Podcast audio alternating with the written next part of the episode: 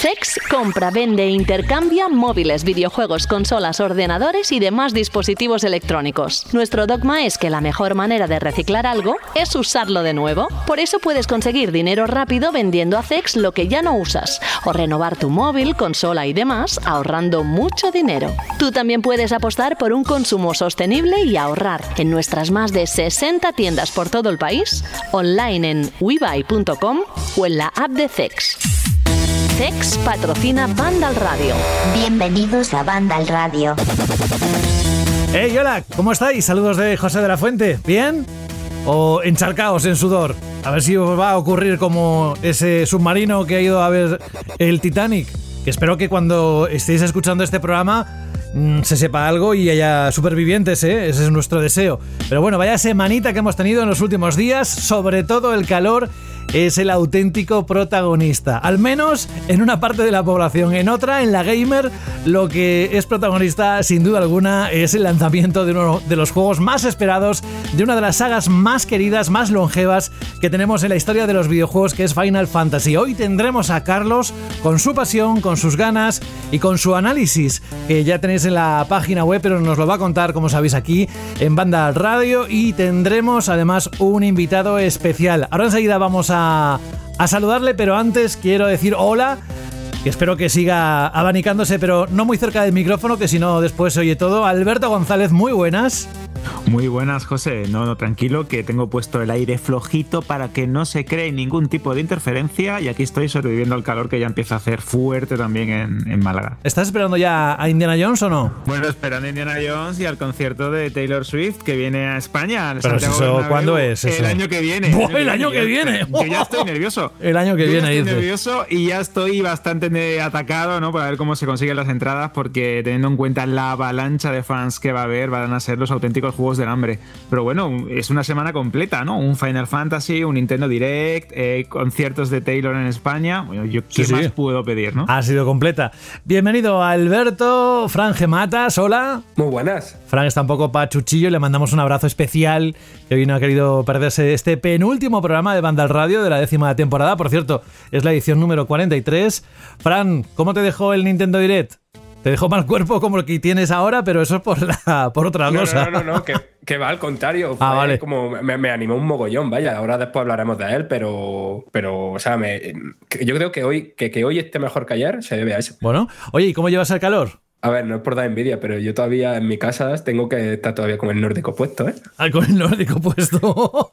bueno, no voy a preguntar más porque no quiero saber algo que igual no, no deseo conocer. Bueno, bienvenido, Fran, Jorge Cano, muy buenas. Hola, muy buenas. Oye, Jorge, la próxima semana, esta semana lo tenemos súper fácil porque fíjate qué favor nos ha hecho Nintendo de ponernos un Nintendo Direct, que además tú dijiste la semana pasada, ¿te acuerdas cuando te pregunté, oye, ¿tú crees, te hueles un Nintendo Direct? Y dices, eh, es posible. Y mira, ¡pum!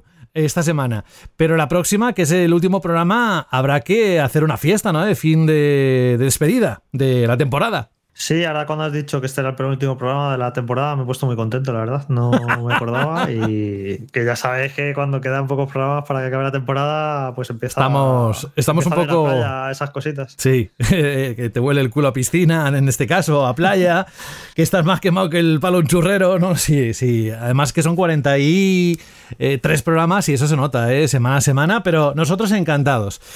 Como encantados estamos, Jorge, ¿verdad?, de tener un invitado con el que vamos a comenzar, luego iremos con el Nintendo Direct, pero me gustaría saludar a una persona que lleva un buen tiempo, unos cuantos años, haciendo algo que ya se ha materializado en un libro y que además es un compañero que le hemos tenido en el programa en alguna temporada no es ni más ni menos que Diego González. Muy buenas. Hola, ¿qué tal? Muchas gracias por invitarme. Joder, hacía tiempo que no me pasaba por aquí, había ganas. ¿Tú recuerdas cuando estuviste la última vez?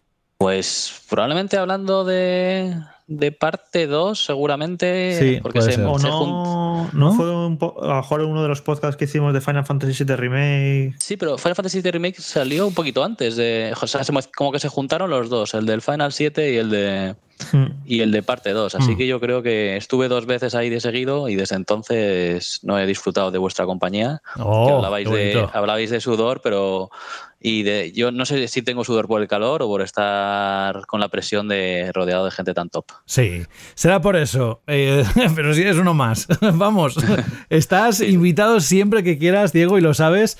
Aparte, escribes en el español, eh, sigues la actualidad de los videojuegos, estuviste en Vandal. ¿Qué te voy a contar? Y que no sepan ya los oyentes. Hay una cosa que sí que me sorprende mucho y es que llevas unos cuantos días, semanas incluso diría, de frenética actividad en la feria del libro, ahí donde se te llamaba para promocionar este libro del que ahora vamos a dar contexto, pero te lo estás currando muchísimo, ¿eh? Sí, joder, es que ha sido muchísimo tiempo preparándolo y por fin poder hablar de él. Había ganas, había muchas cosas que, mostrar. La verdad es que la editorial también se está portando genial y está viendo oportunidades. Va a haber más, voy a dar un poquito más el coñazo, lo siento, pero, pero hay mucho curro detrás y ahora es la parte, la parte de disfrutarlo. Y bueno, esa es además la parte que se ve, porque comentabas ahora que colaboro con Vandal y demás, pero mi curro del día a día no es ese y está siendo frenético también por otros derroteros. Así que se me está juntando todo, pero, pero todo buenas noticias, así que genial. Pero qué bonito, ¿no, Diego? El tener una idea inicial que pase eh, por distintas etapas y que al final de todo, de todo, con mucho esfuerzo y a veces incluso con un poquito de suerte, porque ya sabes que el factor suerte te acompaña pues para tener una portada como la que tienes, que es la que querías, o vete tú a saber qué, qué detalles del libro, al final lo tienes, lo tienes en la mano y te lo crees me gustaría decir que, ya lo he asimilado, pero, pero todavía no, todavía estoy en ello. Fíjate, el primer día que lo vi yo, que fue el primer día que pude firmar en la feria del libro, lo primero que hice, nada más tener el libro en mis manos, fue hacer fotos del el contenido que había, que había realizado la gente que ha colaborado en ese libro, aparte de los que lo hemos escrito, ha habido más colaboraciones y, mucho de lo que es el libro se lo debo a ellos. Entonces, mi primera reacción ha sido pues eso, agradecer al resto de la gente que, ha trabajado y, como eso, lo que decías tú antes, ¿no? Que ha sido frenético. Entonces no me ha dado tiempo todavía a decir, oh, vale, aquí está el libro. Todavía no, no, he podido entrar en esa fase, porque aunque escribir sea una etapa, bueno, eh, lo que yo he hecho también es coordinar y el lanzamiento también hay que, hay que trabajarlo. Así que hmm. calculo que en otros tres años ya habré asimilado que ha salido. La verdad es que está siendo muy, muy potente estas semanas. ¿Es el primero que escribes o...? Bueno, colaboré en uno de la revista Edge de los 100 mejores videojuegos, que era mitad libro, mitad revista. Eh, este es el primero que desde luego llevó la, batuta. O sea, que te falta un árbol y un hijo. Bueno, este ya lo tienes eh, tachado. Bueno, bueno, eh, que yo sepa, no, hay ninguno de los dos. es broma. Bueno, vamos a dar un poco de contexto a, lo que estamos hablando, este libro, que por cierto, la portada es de María MG, lo estoy diciendo bien, ¿no? María MG, que, es una, artistaza, que mm. la conocerá mucha gente de los videojuegos porque se dedica a hacer hacer muchas ilustraciones de esto, no, exclusivamente, también trabajó en 2K y bueno, eh, tiene, tiene un perfil, está centrada también mucho en la NBA, eh, yo recomiendo ver cualquiera de sus acuarelas y, luego contactar con ella para, pedir encargos porque es una maravilla. Es una semana tan solo, porque estoy ahora mismo viendo que el libro lleva a la venta una semana justa.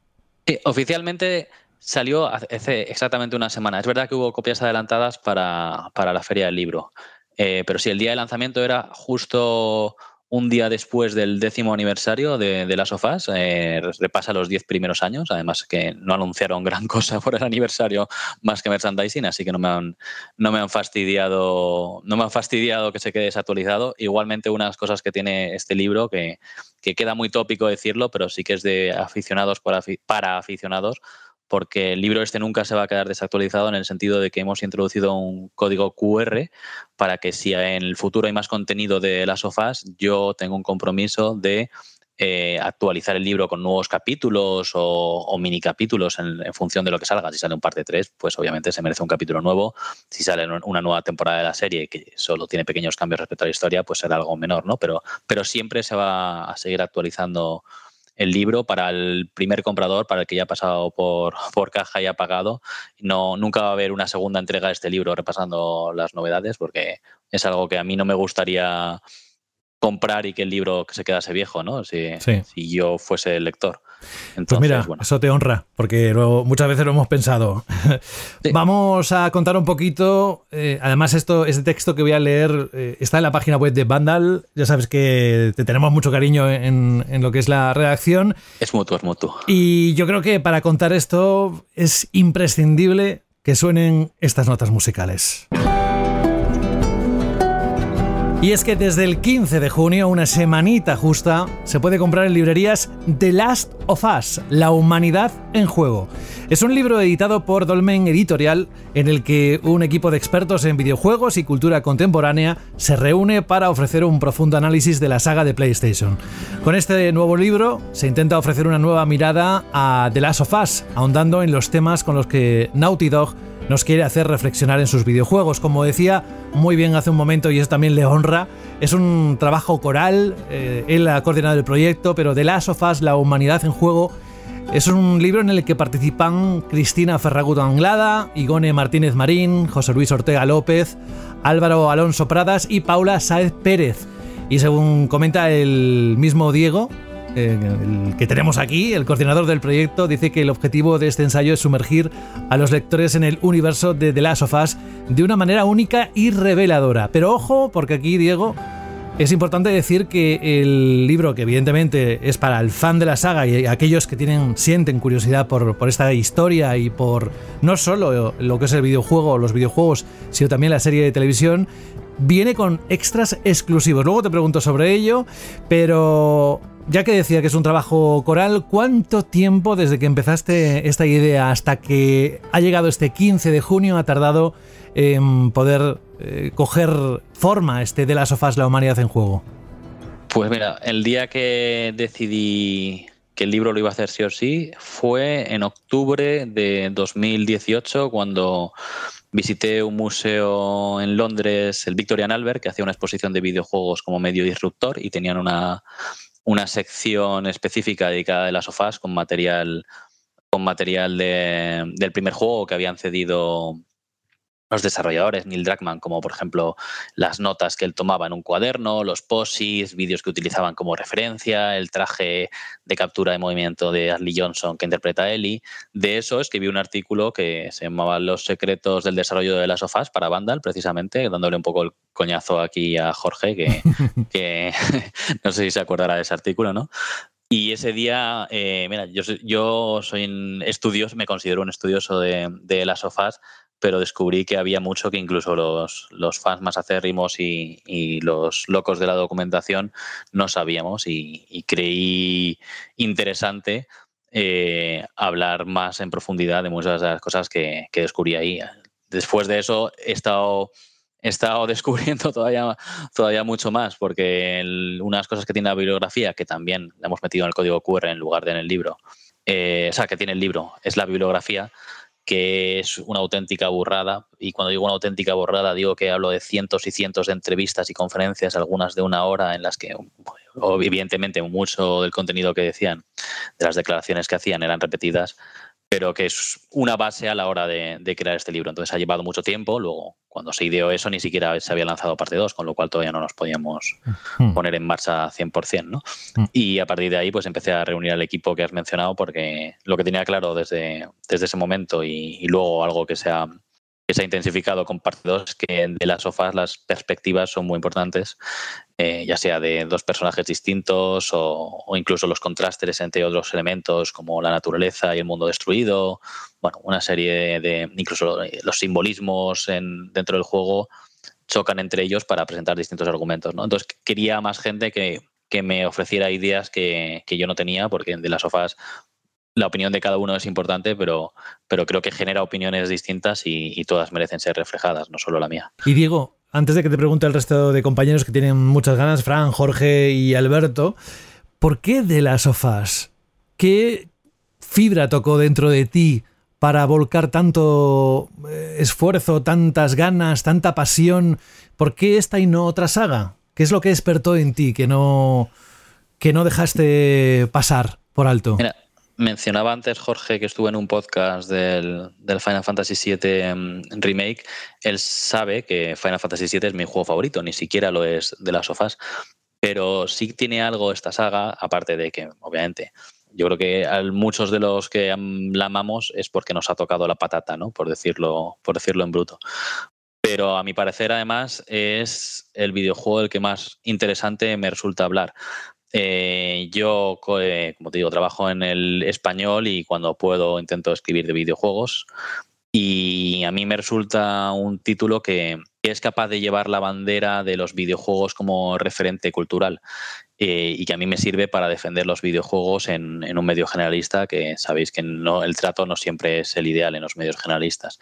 Eh, como yo lo explico siempre, habitualmente, eh, De las sofás es, un, es una mm, superproducción con espíritu indie. Quiero decir que arriesga bastante en lo que hace. Obviamente también se decanta por el marketing en, en, ciertos elementos, ¿no? Pero, pero dentro de eso toma decisiones arriesgadas que solo a mi parecer, o que, o que sobre todo hacen en gran medida los juegos independientes. Y de las sofás, muchas veces la propia historia del juego no está marcada por lo que va a vender, sino por lo que el autor quiere contar. Y a mí eso me resulta pues digno de, elogio. Y, bueno, eh, aquí todos hemos hecho muchas entrevistas a desarrolladores y sabemos que muchas veces lo que nos dicen no lo están diciendo ellos, sino el equipo de, el equipo de publicidad, desgraciadamente. Y yo tengo la sensación de que los desarrolladores, incluso los actores de las sofás, eh, sí que tienen algo más interesante que decir normalmente. Y Diego, ¿cómo has sentido en este último año el exitazo de la serie? Que esta historia haya llegado a un nuevo público, porque hay gente que nunca va a tocar un videojuego, por más que le digas, le puedes contar las excelencias y demás, eh, hay gente que, no va a jugar nunca. Pero en cuanto ya se ha convertido en serie y lo puede ver cualquiera, imagino que ha llegado a, muchísima más gente toda esta historia. Entonces, ¿cómo, cómo has vivido eso? ¿Te has dicho a alguien de tu entorno a lo mejor, ah, esto era con lo que dabas tanto la plasta? Pues está muy bien. Mira, de, hecho, eh, el propio Neil Druckmann le decía a Troy Baker que la serie se hacía precisamente para eso, para que llegara gente que nunca va a tocar el mando, por mucho que ojalá cada vez más gente disfrute de, de los videojuegos. Y pues a nivel personal, poder hablar, por ejemplo, con mi madre, sin ir más lejos, de las sofás, y que, y que ella me ha dicho, me ha encantado el capítulo, he llorado con tal, y luego, pues eso, con los compañeros de trabajo a los que les daba el coñazo con de las sofás, que, no, que no me soportaban ya, y que ahora ya han visto la serie y que me vengan con dudas y estar hablando de ellos con, eh, con ellos de estas cosas, pues ha sido como viajar 10 años en el tiempo la primera vez que, lo jugamos. ¿no? A mí la serie la verdad es que me ha, me ha sorprendido. Yo era un poco más escéptico porque de las sofás para mí cuenta su historia a través del mando, en el sentido de que une a Joel y Eli a través de mecánicas como, como eh, pasar por ciertos escenarios que te ayude ella, que la ayudes tú, o en los combates como ella va evolucionando. Luego en parte 2 al revés, como lo que haces con un personaje se opone a lo que haces con, con otro y que te puedas sentir eh, alineado ¿no? con, con, las decisiones. Pero la verdad es que han cogido a la gente ideal, ¿no? porque a Craig Mason se nota que es, que es un enamorado de esto y obviamente no pueden hacer exactamente lo mismo que, que los juegos, pero, pero saben utilizar sus herramientas para conseguir algo muy parecido y en algunos casos mejor. De hecho, las dos escenas, mis dos escenas favoritas de, la serie no, son no están en el juego, así que me han callado un poquito la boca y, sigo siendo escéptico para parte 2 y seguramente me vuelvan a callar la boca. Diego, y teniendo en cuenta que hablamos de un juego tan complejo, eh, tan inmenso, a veces incluso podríamos decir difícil de abarcar, porque toca muchísimos aspectos de filosofía, de narrativa, también de mecánicas, de diseño artístico. ¿Cómo abordas eh, a la hora de escribir un libro? ¿Cómo te centras? ¿Cómo focalizas? ¿Cómo coordinas también en este caso para que todo aquello que significa de las sofás esté reflejado en el libro? Porque creo que tiene que ser una tarea bastante titánica, ya no solo a nivel de documentación, sino a nivel de planteamiento, ¿no? Sí, yo creo que precisamente lo que hemos hecho en el libro ha sido eh, desarrollar los capítulos de manera temática. Mucho de lo que has mencionado, el aspecto filosófico, el aspecto de jugabilidad, tiene su propio capítulo concreto dentro de lo que hemos podido englobar eh, todos los elementos que van ahí dentro. Ahí ha sido mucho de repartir juego, ¿no? Para eso también hemos sido varios autores y que cada uno se ocupe de una cosa. Es verdad que conmigo coordinando, en algunos casos guionizando un poco. Y yo no, no considero que tenga una prosa muy buena, pero sí que se me da bien, en mi opinión, estructurar la información. Así que como que esa parte ya me ha salido más natural. Al final me fui a qué es lo de lo que cuenta de las sofás, cuáles son los temas más importantes, de los temas que hay más contenido. Entonces los he dividido en, secciones que luego se llaman capítulos. Es más, los propios capítulos luego tienen como subcapítulos Entonces ha sido una forma, la parte de estructurar, no sé, será que soy un maniático del orden, pero es la que creo que, mejor ha quedado, de hecho. Y entrando más en sí en los contenidos del, libro, ¿qué tipo de, de texto podemos esperar? ¿Como un repaso minucioso de, la historia? ¿O no, una suerte de análisis, como de un análisis fílmico, pero aplicado al videojuego? Es todo. O sea, lo que no es es una Wikipedia. El, el, juego, el libro parte de que tú has jugado los juegos. No queremos, o sea, no, va dedicado al, al seguidor de la saga. Para introducirte a ella te puede servir, pero obviamente te va a spoilear. No te contamos lo que pasa momento por momento. Lo que decimos es, oye, ¿de qué temas se trata aquí? De la relación de padres e hijos. ¿Cómo trata esto? ¿Qué consigue? Eh, ¿Qué opinan los creadores? ¿Qué opinamos nosotros sobre esto? Pues todo eso se entremezcla, ¿no? Hay capítulos más filosóficos, que son básicamente los tres primeros, uno más general, otros dos centrados, uno en un juego, otro en el otro. Hay capítulos centrados en el lenguaje, la jugabilidad narrativa eh, y los símbolos, un, capítulo que es un poco excéntrico en el sentido de que incluye los paralelismos, las ideas descartadas y los símbolos, pero todo eso encaja, aunque parezca mentira, y además es el capítulo más, más divertido de leer. ¿no? Y luego hay capítulos, uno centrado en la diversidad, que Naughty Dog lo define como uno de los pilares a la hora de desarrollar sus juegos y de hecho tiene mucho que ver con que empaticemos tanto con los personajes, capítulos más centrados en las inspiraciones de, de las sofás y en lo que ha inspirado sus obras que han continuado, en Naughty Dog. Eh, al final se abarca todo. Cuando no quería dejar nada en el tintero, y, quería todo lo que a mí me ha llamado la atención de las sofás en estos 10 años, quería reflejarlo ahí y cada uno encajaba eh, bastante bien eh, dentro de, los capítulos que, que, organizamos al principio cuando planteamos el proyecto en un, en un documento inicial. Antes comenté, Diego, que el libro, entre otras cosas, entre otras sorpresas, tiene extras exclusivos, como por ejemplo la carta de la comunidad española del videojuego, que si quieres podemos hablar un poquito de esa comunidad que debes conocer muy bien. Y entre otras sorpresas también, una entrevista a Gustavo Santaolalla, que es el compositor de la banda sonora de la saga. Esto ya de por sí, para aquella gente que quiera completar su colección de tanto de Last of Us como que tenga curiosidad por, por todo esto que estoy nombrando, eh, es un, más que un aliciente, ¿no? En sí mismo. Sí. Em, una de las cosas que yo tenía claro es que el libro no era. No quería que fuera algo frío, ¿no? De hecho, la gente con la que me he juntado son gente con la que tengo un apego personal o una, eh, una valoración profesional muy alta, ¿no? Y eh, eso llevaba también a querer meter a los fans del juego en el libro para reflejar también eh, cómo es un auténtico fenómeno. Aparte de la carta de, la comunidad de, que lo ha escrito su, administrador, Luis, eh, tenemos oh, fotos de, de, la colección más grande, yo diría, del mundo. Es que hasta Neil Dragman tuiteó eh, alabándola, ¿no? Que, no se lo creía, la colección, una colección de una chica que hay en Murcia que se llama, que se llama Isabel. Tenemos también una carta de, la actriz que dobla a Eli en, en, Latinoamérica, de Mariela Centurión, que también queríamos eh, que, el público de allí pues viese, tuviese su, su, su, huequito aquí. Una carta de Lorenzo Beteta, el actor de Joel en España, que a día de hoy está introducido por, por el código QR pero probablemente en segunda o tercera edición lo, añadamos de otra manera. Y pues esa entrevista a Gustavo Santaolalla, que, que bueno, aquí sí que voy a sacar un poquito de, pecho, porque, joder, eh, dan tantas entrevistas que, es difícil aportar algo nuevo, pero creo que aquí lo hemos, lo hemos conseguido. En concreto, se mencionan dos, dos, dos respuestas de las que yo estoy particularmente orgulloso. Una es por fin, después de que le pregunten y le repregunten, conseguimos sacarle. Él siempre hablaba mm, de que había inspirado alguna escena, lo decía tanto Dragman como lo decía como el propio Santaolalla, pero nunca decían cuál, una escena del primer juego. Y, ha dicho que en su opinión, que él no lo puede decir 100%, pero que él cree que él inspiró la escena de las jirafas, que de hecho es una de las más célebres y famosas, ¿no? Dice que no estaba en el guion que él vio y que luego así Así que, no sé, poder sacarle eso ha sido un, puntito que me voy a anotar como, periodista junto a Paula, porque hicimos la, entrevista juntos.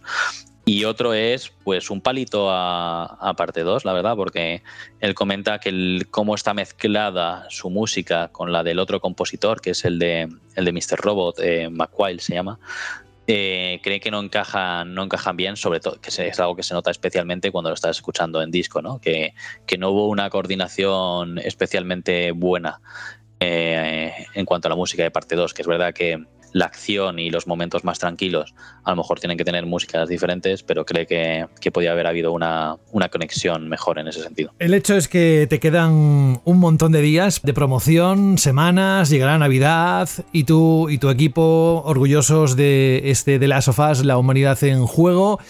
Lo, se puede adquirir desde la propia web de la editorial, que es dolmeneditorial.com, así como en librerías a un precio de 24,90 euros, ¿verdad?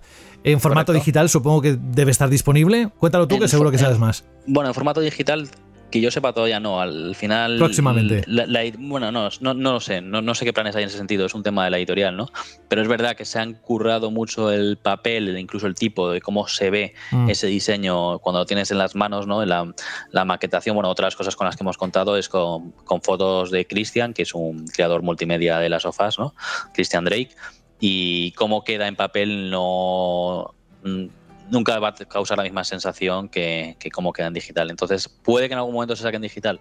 Pues sí, pero eso ya no, no es una decisión que me compete a mí, es de la editorial. A mí me gustaría incluso que haya audiolibro para, Mm. para que sea más accesible, más que nada, ¿no? Para la gente, porque he tenido casos de, de gente que me lo pedía así, pues, pues con alguna discapacidad, ¿no? Mm. Y precisamente las sofás que intenta que apuesta por ello, pues creo que sería un buen ejemplo. Pero, pero entiendo que es una cosa que también requiere tiempo, esfuerzo y dinero y que hay que ir midiéndolo y hacerlo poco a poco. Nunca se sabe, Diego. Así que de momento está eh, a la venta en físico, en lo que hemos dicho, a ese precio. Y Hay, hay- hay algún descuentillo en alguna página, también está ¿Sí? en Amazon, en Fnac, Corte Inglés, La Casa del Libro, en todas esas páginas está disponible, además de la, de la editorial y, y también en tiendas físicas. Y si tenéis alguna librería cercana y no está en ese momento, pues se lo podéis pedir y seguro que lo piden y, y para allá que lo mandan, vamos. bueno, más adelante espero poder hablar contigo y que nos cuentes alguna anécdota curiosa que te haya pasado en la promoción del libro, que tan solo tiene nada, unos días. Y se- o ya tienes alguna. Yo no, no, yo voy a escribir un libro del cómo se hizo este libro, porque que- creedme que tengo tantas cosas que contar realmente de estos, de estos cinco años que, que, bueno, lo único que me ha quedado claro es que realmente no voy a volver a escribir un libro, demasiado esfuerzo ha sido. Bueno, oye, pues también es una forma de saber aquello que no quieres repetir. Pero antes de decirte adiós, Diego, que es un placer, yo seguiría ¿eh? minutos y minutos haciéndote preguntas porque creo que un libro así, por la cantidad de gente que ha intervenido, por los años que lleváis, eh, por todo un poco lo que se deja entrever en tus eh, palabras, hay mucho que, que contar. Pero mm, no me resisto a hacerte la pregunta de cuáles son esas dos escenas favoritas que no están en el juego y sí en la serie de televisión que has dicho antes y no te hemos preguntado. Yo, yo me he quedado con la duda. ¿Las quieres contar o te las Sí, guardas? Sí, mira, las cuento porque además para mí son bastante definitorias de lo que es de las sofás, sin formar parte del juego. Eh, la primera escena es en la que Ellie hace, hace reír a Joel con el chiste, ¿no? En español le dice lo de abunda la caca, lo de la diarrea, en inglés sí. es runs into your jeans, ¿no? Y es eh, ver a ese Joel ponerse a reír, pero al mismo tiempo que le salga la lagrimita de emocionarse, ese Joel tan humano, a mí me pareció bastante definitorio de lo que es- son estos personajes, ¿no? Y, pues eso, no, no te lo transmiten como lo hace el juego, pero te añaden algo que te sirve para, para alimentar eso. Y ese, pues, una de las cosas que yo digo siempre de las, eh, de las sofás, que son los contrastes. Y yo el riendo, desde luego, es uno muy fuerte, ¿no? Y la otra escena es eh, inmediatamente posterior a, la que en el juego tiene lugar en el rancho de No eres mi hija y demás, ¿no? Cuando están yendo hacia la universidad. Joel enseña a Ellie a, disparar con, un rifle y están, bueno, le dan a, un objetivo en el que han puesto un, un insulto, le han puesto ¿no? bueno, y, y Ellie no le está dando y Joel le está enseñando y ella está bromeando, pero ¿quieres dispararle o quieres dejarle embarazada? Entonces él le da y hace un gesto de ¿qué quieres que te diga si soy tan bueno? ¿sabes?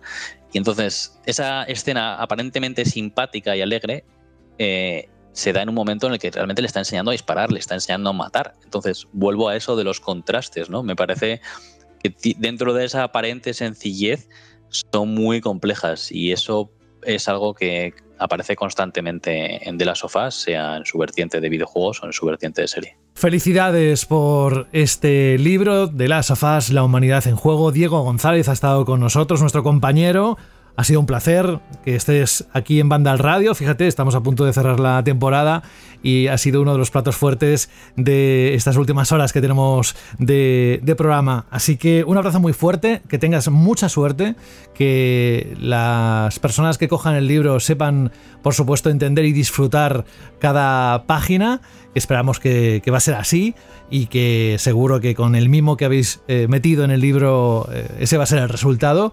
Y nada, que, que, sigas cosechando sobre todo muy buenos comentarios, felicitaciones y sobre todo eh, la satisfacción, Diego, de haber coordinado un proyecto que no es nada sencillo, pero que precisamente has hecho tu parte de aportación a la humanidad de un juego, de una saga que nos ha tocado a muchos y que alguien la tenía que hacer. Así que ese fuiste tú. Muchísimas gracias, ha sido un placer estar aquí y cuando se pase por aquí en un rato, Carlos, dale un abrazo de mi parte. Venga, de tu parte, gracias, Diego. Hasta luego. Adiós.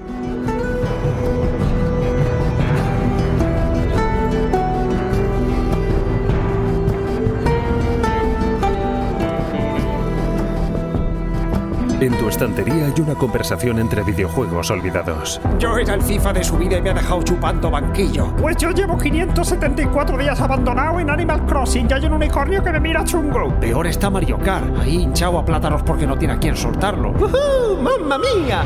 Tus juegos merecen una segunda vida. Bájalos del estante porque en CEX te los cambiamos por dinero en efectivo. Trae tus juegos y consolas a CEX y consigue Pastuki de la buena. Tiendas por todo el país y también online. Busca CEX. Banda Radio.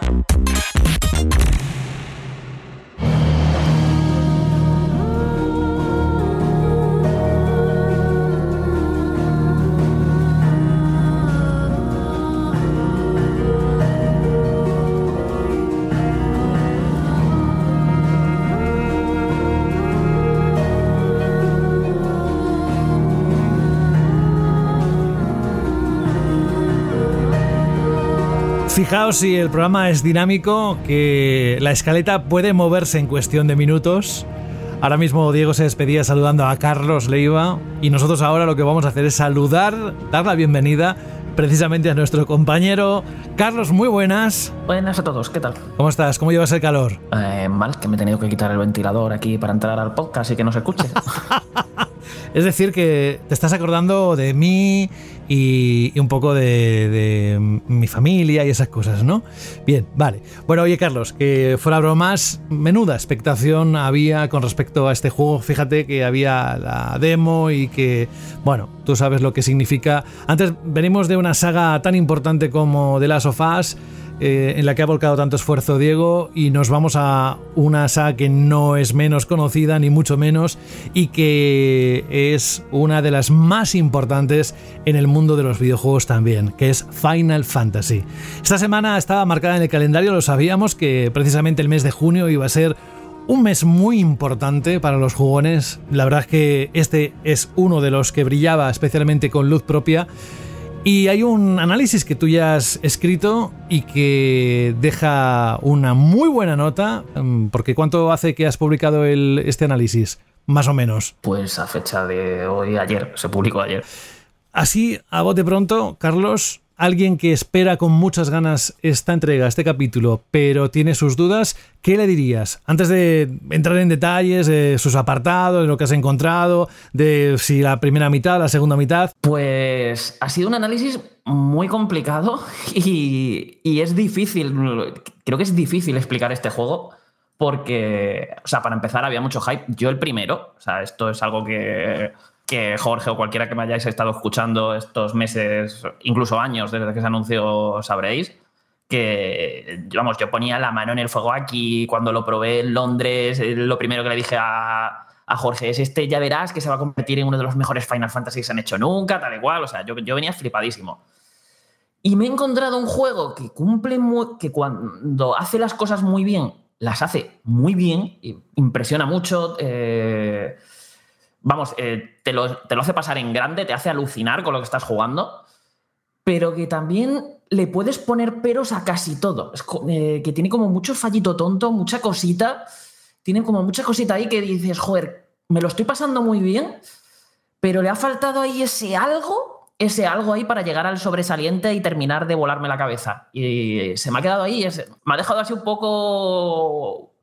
No voy a decir frío porque el juego me ha gustado muchísimo, o sea, de- o sea, le habré metido más de 60 horas fueron la primera partida con todas las secundarias y todas las cacerías y luego eh, me hice en, nada me hice más de la mitad del juego otra vez en New Game Plus, o sea, le, he metido un buen porrón de horas. Y, y es- eso, mm, vamos, eso ya me indica que el juego está muy bien, que es muy divertido. Pero es un juego que tienes que saber muy bien a lo que vas. Y que creo que es- no estaría mal para algunos relajar un poquito espe- expectativas respecto a lo que se va a encontrar si a lo mejor no tiene claro o está esperando que vaya a tener cosas que no tiene o que haga cosas que realmente no haga. Es un juego raro, porque intenta ser al mismo tiempo moderno y rupturista, pero al mismo tiempo clásico y tradicional. A veces le sale bien, a veces no, a veces intenta tener un nuevo, un tono más oscuro y serio, más muy Juego de Tronos, en otros parece que estás viendo un shonen anime o un RPG de, de toda la vida muy flipado, que se le va la- completamente la castaña y no tiene absolutamente nada que ver con lo que estabas viendo previamente. Es un juego así muy raro, como de muchos contrastes. Es que, Carlos, ¿tú crees que la demo, eh, o sea, la demo son, por si no la jugaste, eh, son las dos primeras horas? ¿Tú crees que es representativa de lo que es todo el juego? No, para nada. Para nada. O sea, la demo, o sea, de hecho, el principio del juego es potentísimo. O sea, yo entiendo que hayan querido sacar esa demo porque esa demo vende el juego. O sea, tú juegas esa demo y dices, madre mía, yo quiero este juego. Pero no, no es del. O sea, es representativa respecto a algunas cosas, pero por ejemplo, es que la primera mitad de la historia es, pues, más o menos lo que habéis visto en la demo. Eh, es decir, para los que no sepáis nada del juego, la historia se desarrolla en Balistea, que es un mundo de fantasía medieval, muy inspirado por Juego de Tronos, en el que, pues nada, hay una especie de guerra fría entre varias naciones porque se están intentando hacer con los cristales madre, que los cristales madre son pues unos cristales mágicos gigantescos que sirven así, que es un poco como el petróleo de, de este mundo, ¿no? Que con, con esos cristales, pues la gente puede hacer magia y la magia, pues es un recurso muy útil en ese mundo. Entonces, pues las diferentes naciones están así como pugnando por hacerse con el control de, de esos recursos. Pero, ¿qué pasa? Que existen los dominantes, unas personas que tienen dentro de sí a los Eikon, que son las invocaciones clásicas de Final Fantasy, y son unos seres gigantescos, absurdamente poderosos, eh, que, a, vamos, que a nivel de poder y consecuencias que tendría poner a pelear un Icon sería pues, equivalente a lo que es un arma de destrucción masiva, una bomba nuclear, por ejemplo. Porque si se ponen a pelear dos Icon, eh, arrasan montañas, mueren, se cargan ejércitos enteros de un golpe, etc. Entonces, pues hay como una guerra fría ahí entre las diferentes naciones de, a ver, no queremos mover ficha porque se puede liar muy fuerte. Pasa que en el juego ocurren una serie de de cosas que acaban forzando la situación en una guerra así, pues muy rollo Juego de Tronos, con un montón de complots, traiciones, intrigas políticas y tal. Y toda esa primera mitad del juego es, se centra mucho en eso y en, y en otra serie de cosas. Eh, el juego trata temas mmm, bastante maduros y muy delicados en algunos aspectos que me han parecido súper interesantes. No los voy a detallar, pero eso, tened en cuenta que es un Final Fantasy mucho más serio, oscuro, maduro, y todo esto lo estás teniendo en esta primera mitad. Y aparte es súper apasionante porque está muy bien escrita, te van. No tratan al jugador como si fuera tonto, por decirlo así, no, no cae en la sobreexposición, te van presentando los conceptos del mundo poco a poco para que tú los vayas asimilando, incluso tienes como un pequeño, una pequeña enciclopedia, diccionario donde puedes revisar términos incluso durante una cinemática, que es como un portador, que es un portador, no me ha quedado claro, lo miras ahí rápidamente, abres le das a la pausa y lo miras. Y, y toda esa parte, genial, además la construcción del mundo, el propio universo es me parece fascinante, eh, o sea, muy interesante lo, el mundo que han construido. El, protagonista, que es Clive Rosfield, un noble al que le matan al hermano y emprende un viaje de venganza, me ha encantado, creo que es de los mejores protagonistas que tiene la, que, tiene la saga, ya lo vais viendo, al, al, principio os parecerá el típico personaje sombrío, serio, soso, evoluciona lo que no os hacéis una idea. O sea, ese personaje evoluciona muchísimo, cae bien, es, no sé, es un personaje con el... A mí es lo que me ha mantenido un poco toda la narrativa del juego, es incluso cuando el guion se, viene abajo eh, es como yo seguía jugando porque yo quería ver qué iba a pasar con Clive. Yo quería seguir acompañándole en su viaje. Y es lo que a mí me ha mantenido enganchado en la parte narrativa. ¿Por qué digo esto? Porque todo este tono que os estoy comentando, todo este juego de tronos, eh, toda esta fantasía donde que establece una serie de reglas y, las, y juega muy bien con ellas para crear situaciones y mm, hacer giros argumentales y demás en la segunda mitad empieza a cambiar el tono, es como que se empieza a olvidar completamente de ello, del politiqueo, de, de, todas esas intrigas, de, de, esas relaciones entre personajes, de esas facciones mm, moviendo fichas unas contra otras. Y, es como, irónicamente, cuando el juego se da cuenta de, oye, nos llamamos Final Fantasy e intenta derivar un poco más a, todas esas... A, un tono completamente shonen, un tono muy de anime, y que, vale, que sí, es el tono de la saga, pero es que no pega nada con esa primera mitad. Es, como que estás intentando juntar ahí dos cosas que no, que no terminan de, cuajar la una con la otra y echa por tierra todo lo que había construido en la primera mitad, porque se empieza a olvidar por completo, o sea, es que se olvida por completo. Es la trama va derivando por otros derroteros completamente distintos, que se centran en unas cosas que son muchísimo menos interesantes eh, empieza todo a estar mucho peor escrito, se empiezan a resolver tramas de personajes y, arcos argumentales de forma un poco de aquella manera y aparte te, meten un, malo en lo que es el gran villano de la función que me parece de los peores de toda la saga. Es anticarismático, no, no llama nada la atención. Y, fue súper decepcionante. O sea, es como era. Eh, de hecho, diría que todos los problemas de esa segunda mitad derivan en, esto, en el gran villano. Eh, por culpa suya, de su historia, de lo que supone, de su trasfondo. Es como que, mira, me estás arruinando el juego. Os podríais haber ahorrado este villano, seguir centrándoos en lo de la primera mitad y habría todo quedado mucho mejor.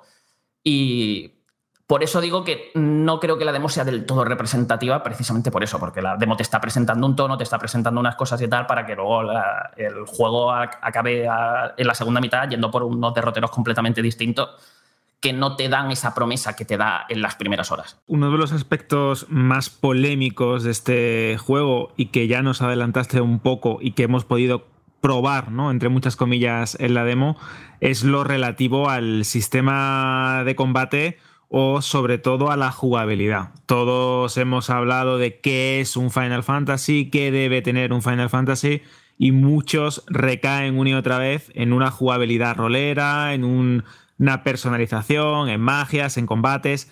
¿Cómo funciona el sistema de combate de Final Fantasy XVI? ¿Qué te parece? ¿Cuál es la polémica que hay, sobre todo en, en lo relativo a que no hay estados alterados, que he visto que es algo que se repite bastante en las críticas. Haznos una especie de resumen o de recopilación de cómo funciona este esperado videojuego. A ver, el sistema de combate aquí tira ya por la acción pura y dura. Olvidaos completamente de turnos, sistemas híbridos como el de Final Fantasy VII Remake. Nada, acción. Acción como la que podéis tener en un Devil May Cry, en un Bayonetta, en juegos puramente de acción. La cosa que también no vengáis aquí pensando que esto va a ser un juego de acción con una jugabilidad eh, igual de profunda que un hack and slash. Ni lo, ni lo es ni lo pretende. Lo que, porque esto al final no deja de ser una acción RPG, aunque al final tiene más de acción que de RPG, que esto es algo que ya hablaremos un poquito más adelante. Y a mí el sistema de combate, la verdad es que me ha encantado. Te lo digo así. Es un. Son unos combates en los que tienes un botón para atacar, para pegar un combo básico de espada, tienes otro para lanzar magias a distancia, que aquí no consumen puntos de magia ni nada, es como un ataque a distancia que tienes y ya está, que además puedes cargar para lanzar una versión más poderosa. Luego tienes una acción única que depende del icon que tengas equipado, porque a lo largo del juego vas a ir consiguiendo icons. Eh, no, doy detalles argumentales sobre esto, pero eso, que sepáis que a medida vais a ir consiguiendo los poderes de los diferentes icons.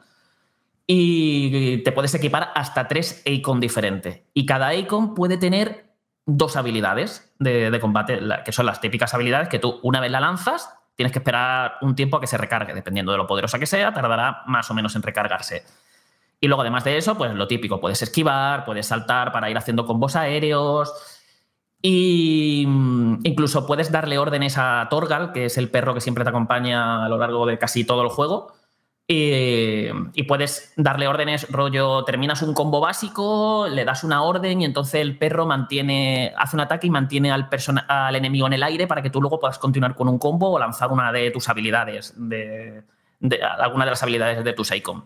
Y con eso pues vas jugando y al final eh, el sistema de combate es súper vistoso, muy espectacular, la cámara sabe cómo situarse, el movimiento de esquiva es de los más satisfactorios que me he encontrado en un juego de acción. O sea, es que cuando te sale una esquiva perfecta, que es lo típico de cuando te van a, justo en el momento en el que te van a pegar, si esquivas, puedes hacer un contraataque. Es hiper satisfactorio de hacer. Cada vez que te sale es como, joder, qué gustazo da hacer esto y qué buen jugador me siento. Eh, además, incluso si cuando el enemigo te va a pegar respondes tú con un golpe, provocas un choque como de espadas eh, o con el golpe del enemigo y haces que el tiempo se ralentice unos segundos que puedes aprovechar para atacar. Puedes cargar una barra de límite para hacer muchísimo más daño durante unos, mm, durante unos instantes al mismo tiempo que te vas curando. Y todo esto a nivel de sensaciones eh, de combate es que ya te digo, es muy divertido. Los combates son súper frenéticos, los enemigos te vienen por todas partes, los patrones de los enemigos están muy chulos. O sea, eh, que esto contra los masillas, pues no demasiado. O sea, no dejan de ser eso, enemigos masillas de estos de aporrear botones y matarlos. Pero cuando te salen mini jefes y jefes, que son enemigos más o menos poderosos, que además tienen una barra de, como de postura, que si reduces se quedan aturdidos un tiempo y les puedes pegar, y es cuando reciben más daño. Esos tienen unos ataques que son increíbles. Es decir, sus patrones, eh, cómo, tienes que estar atento a lo que hacen para moverte tú, reposicionarte y esquivar. O sea, lo bien que captan muchos de ellos la esencia de lo que son los monstruos de Final Fantasy, en la forma de moverse y algunos patrones de ataque que tienen. Y aparte que son un espectáculo. Y los jefes encima tienen varias fases diferentes que van cambiando, van ganando nuevos ataques, los van complicando. Y es un combate en el que es imposible aburrirse. Es decir, te lo estás pasando. Yo me lo he pasado pipa peleando en, en este juego.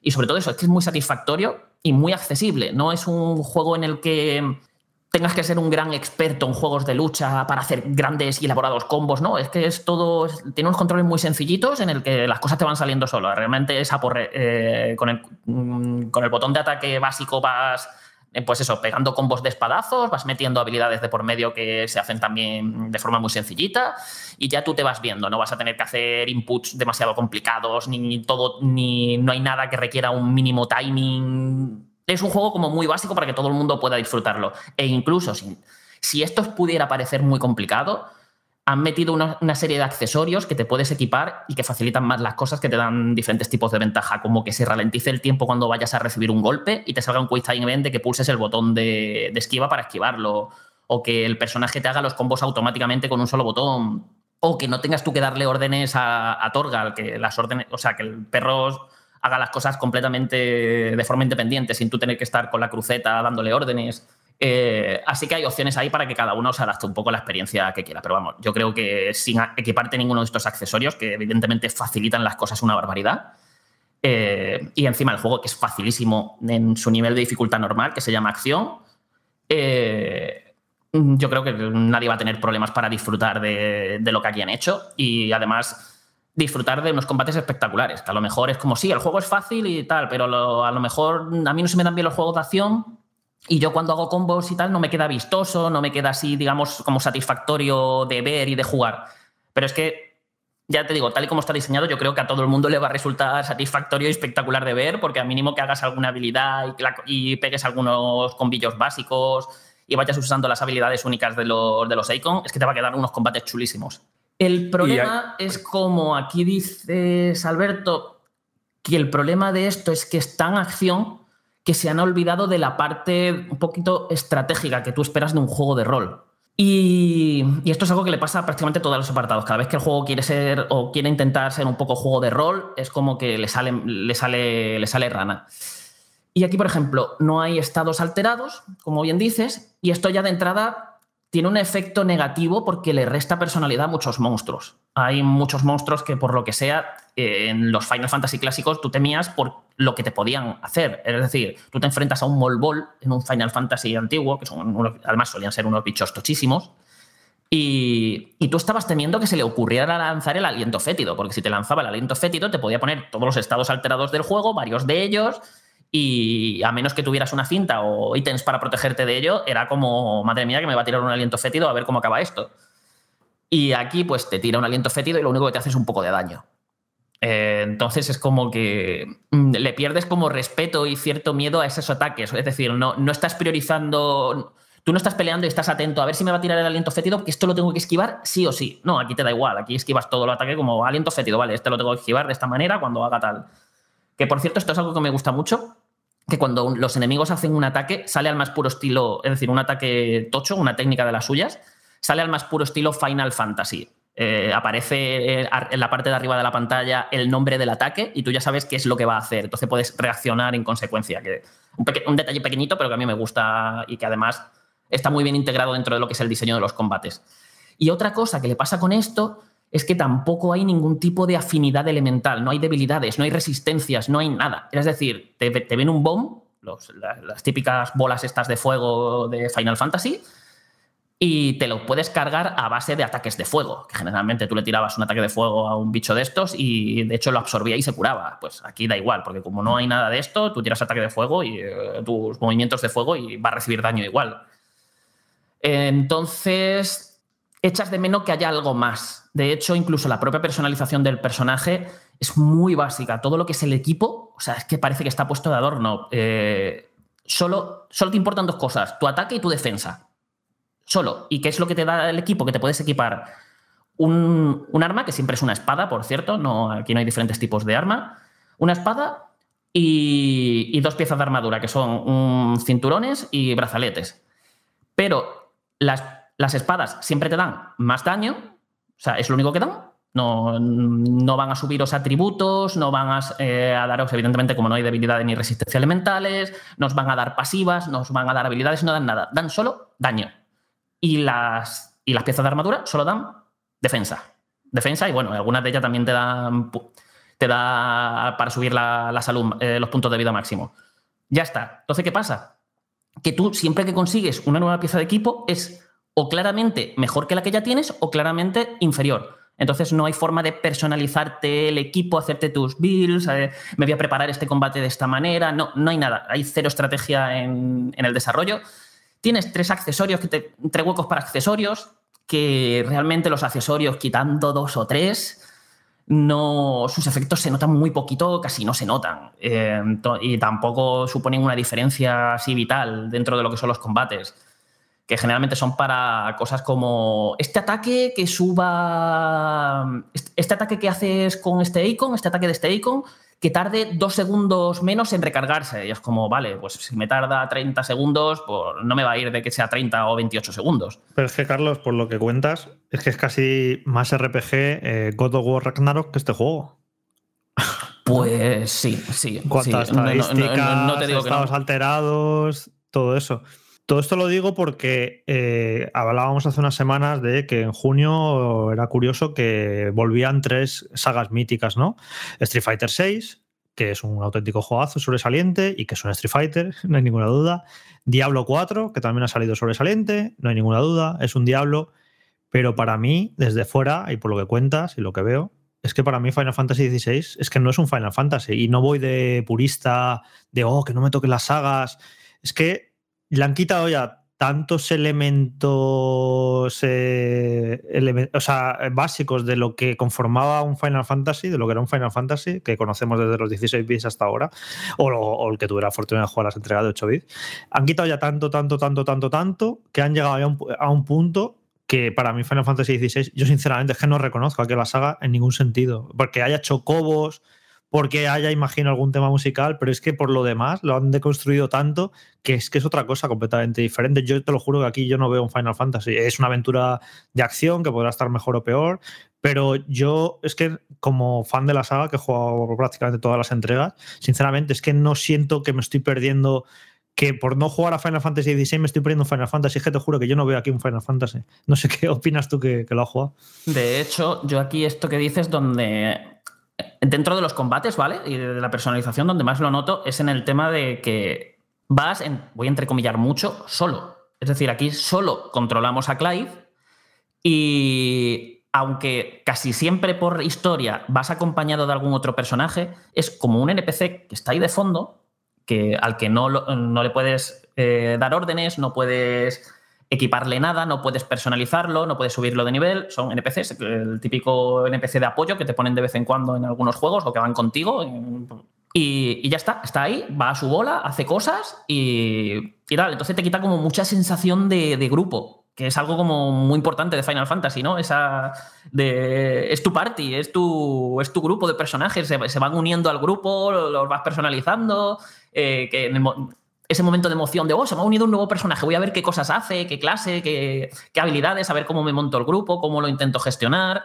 Que de hecho ya es algo que se criticó mucho en el 15, de que solo ah, cuando salió solo podíamos controlar a Noctis, pero bueno, al menos teníamos el resto del grupo al que le podíamos dar órdenes, podíamos colaborar con ellos, podíamos hacer cositas y luego ya con los parches pues pusieron cuatro. Pero aquí ya esto es directamente, eres tú solo. O sea, es, Sí. es- Es que el 15, eh, tú fíjate el 15, que mucha gente ya le podría achacar que no era Final Fantasy, que ya era acción, pero todavía es que mantenía ciertas señas de identidad.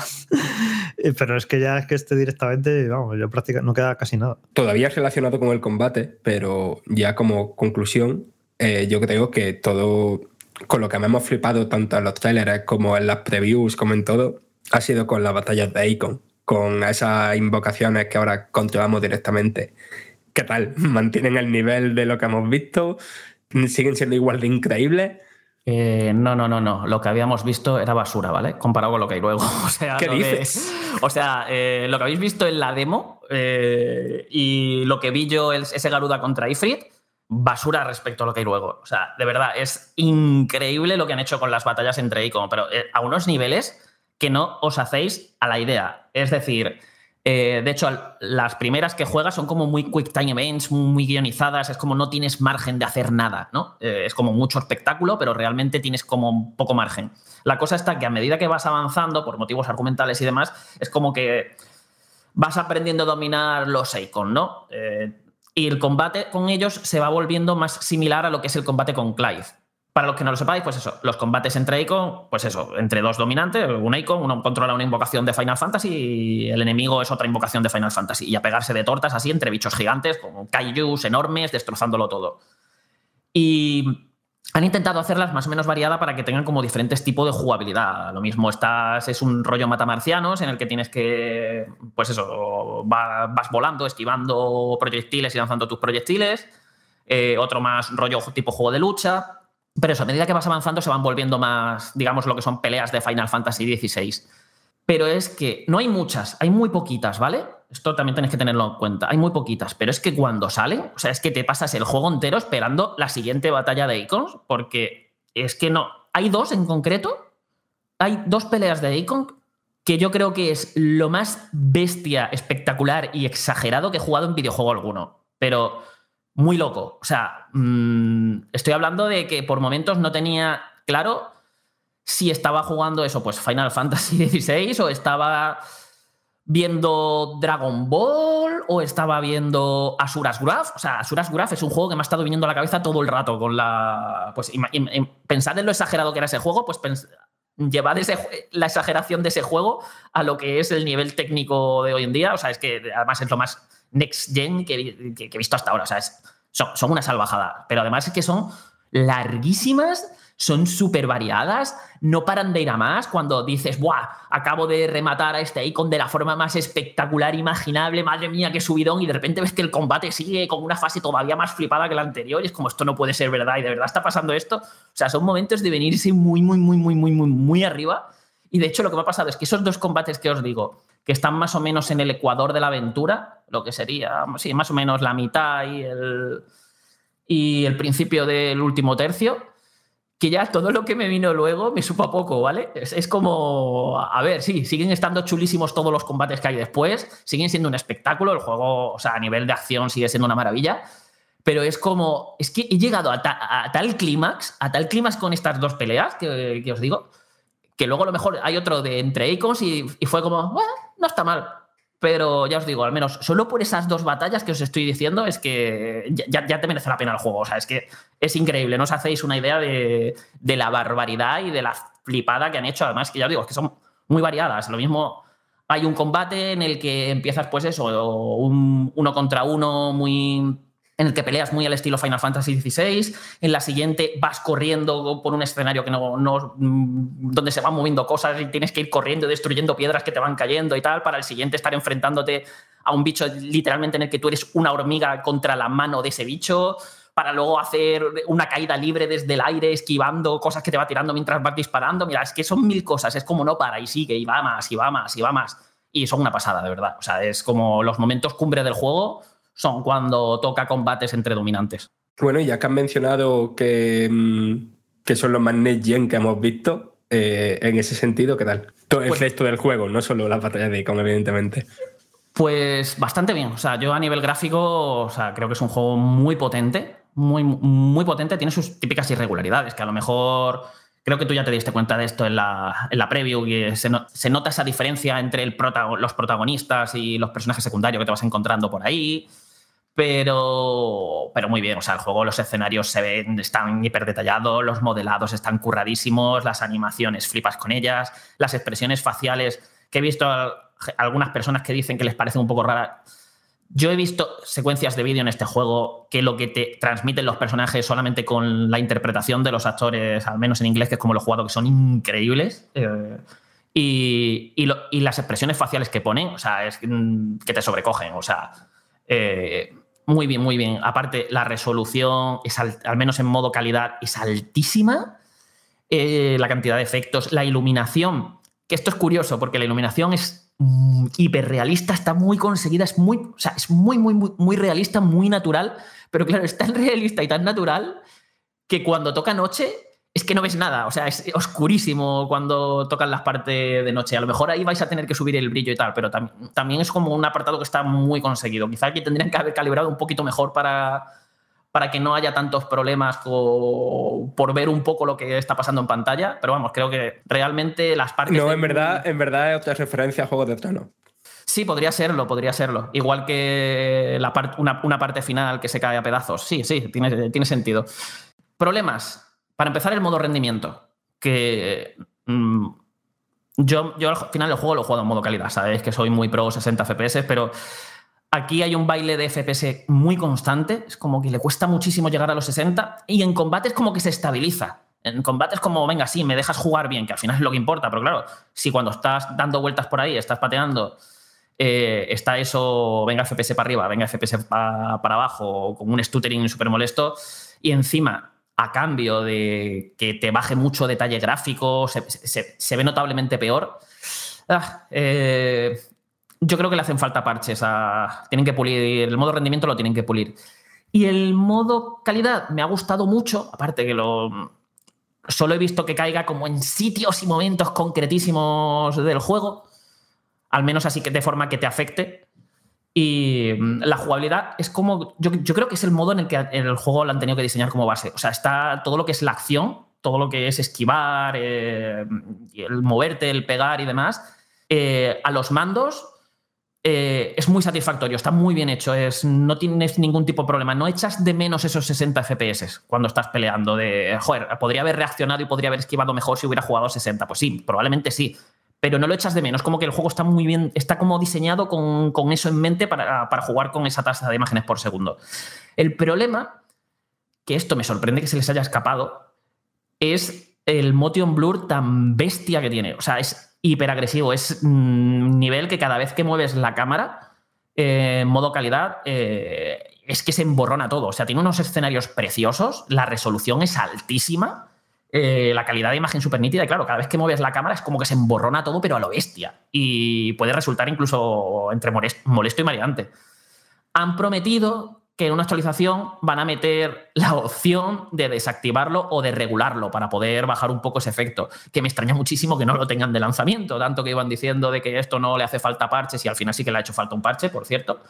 Eh, pero bueno, es algo que podría haber estado de salida y creo que no les habría costado demasiado meterlo. Pero por lo demás, ya te digo, a nivel visual es un juego muy potente, muy de disfrutar de los graficotes y sobre todo las secuencias de vídeo. Vais a flipar con ellas porque hay como más, más de 11 horas de secuencias de vídeo, pero todas cuidadísimas, con una dirección, con lo que es las animaciones, cómo van los personajes dialogando. eh, están súper bien hechas, como, como ver una película, vamos. Carlos, ya que estamos hablando del apartado técnico, eh, para mí uno de los elementos clave de un Final Fantasy es el sonoro, la banda sonora. ¿Cómo, cómo rindes en, en esta secuela o en esta entrega? Porque eh, escuché alguna melodía que me encantó, que eran como reinterpretaciones de eh, temas clásicos de la, de la saga de juegos de rol japoneses y creo, por lo que te he leído en el análisis, que está a un nivel totalmente eh, brutal. Eh, la banda sonora es. No me. No sé cómo será la banda sonora de los juegos que están por salir todavía este año. Pero de verdad que me extrañaría horrores que no se lleve el premio este año en The Game Awards a la mejor banda sonora porque es auténticamente de locos. Lo, lo épica que es, lo mucho que juega con los temas clásicos de la saga, con cómo los reinterpreta, cómo sabe jugar con muchísimos estilos. Tan pronto se vuelve experimental y te mete así como un tema de rock en un momento muy clave, que además pega súper bien. Que al siguiente tienes ahí todos los coros así súper épicos y demás. Que a lo mejor tienes el eh, uno tiene muchos temas de combates normal, pero eh, tú escuchas los temas de combate normal y yo estoy escuchando a Uematsu. O sea, eh, ha clavado de bien el, estilo musical de Uematsu para ciertos temas, que estás escuchando ciertas notas, eh, algunas canciones, algunas melodías, y dices, es que esto lo podría haber compuesto Uematsu. Y de verdad, genial, genial, genial. Y Carlos, yo te iba a preguntar por una cosilla que yo vi en la preview, que claro, al final era, era poco rato, ¿no? Eran cuatro horas y de esas cuatro horas lo mismo, una era cinemática. Pero yo sí me di cuenta en esa parte que era todo muy tirar para adelante. Y mm, a ver, es verdad, todavía me estaban presentando personajes, me estaban presentando el mundo y había que. La típica cháchara no necesaria para darte contexto argumental.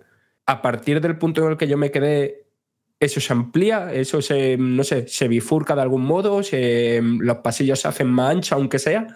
Pues temo decirte que no, y esta te diría que es la parte más floja del juego. Porque, a ver, el juego se divide como en dos tipos de secciones, de fases. Por un lado tienes como las pantallas, las pantallas lineales, que son las que hacen avanzar la historia. Y, y esas son todo un tira para adelante.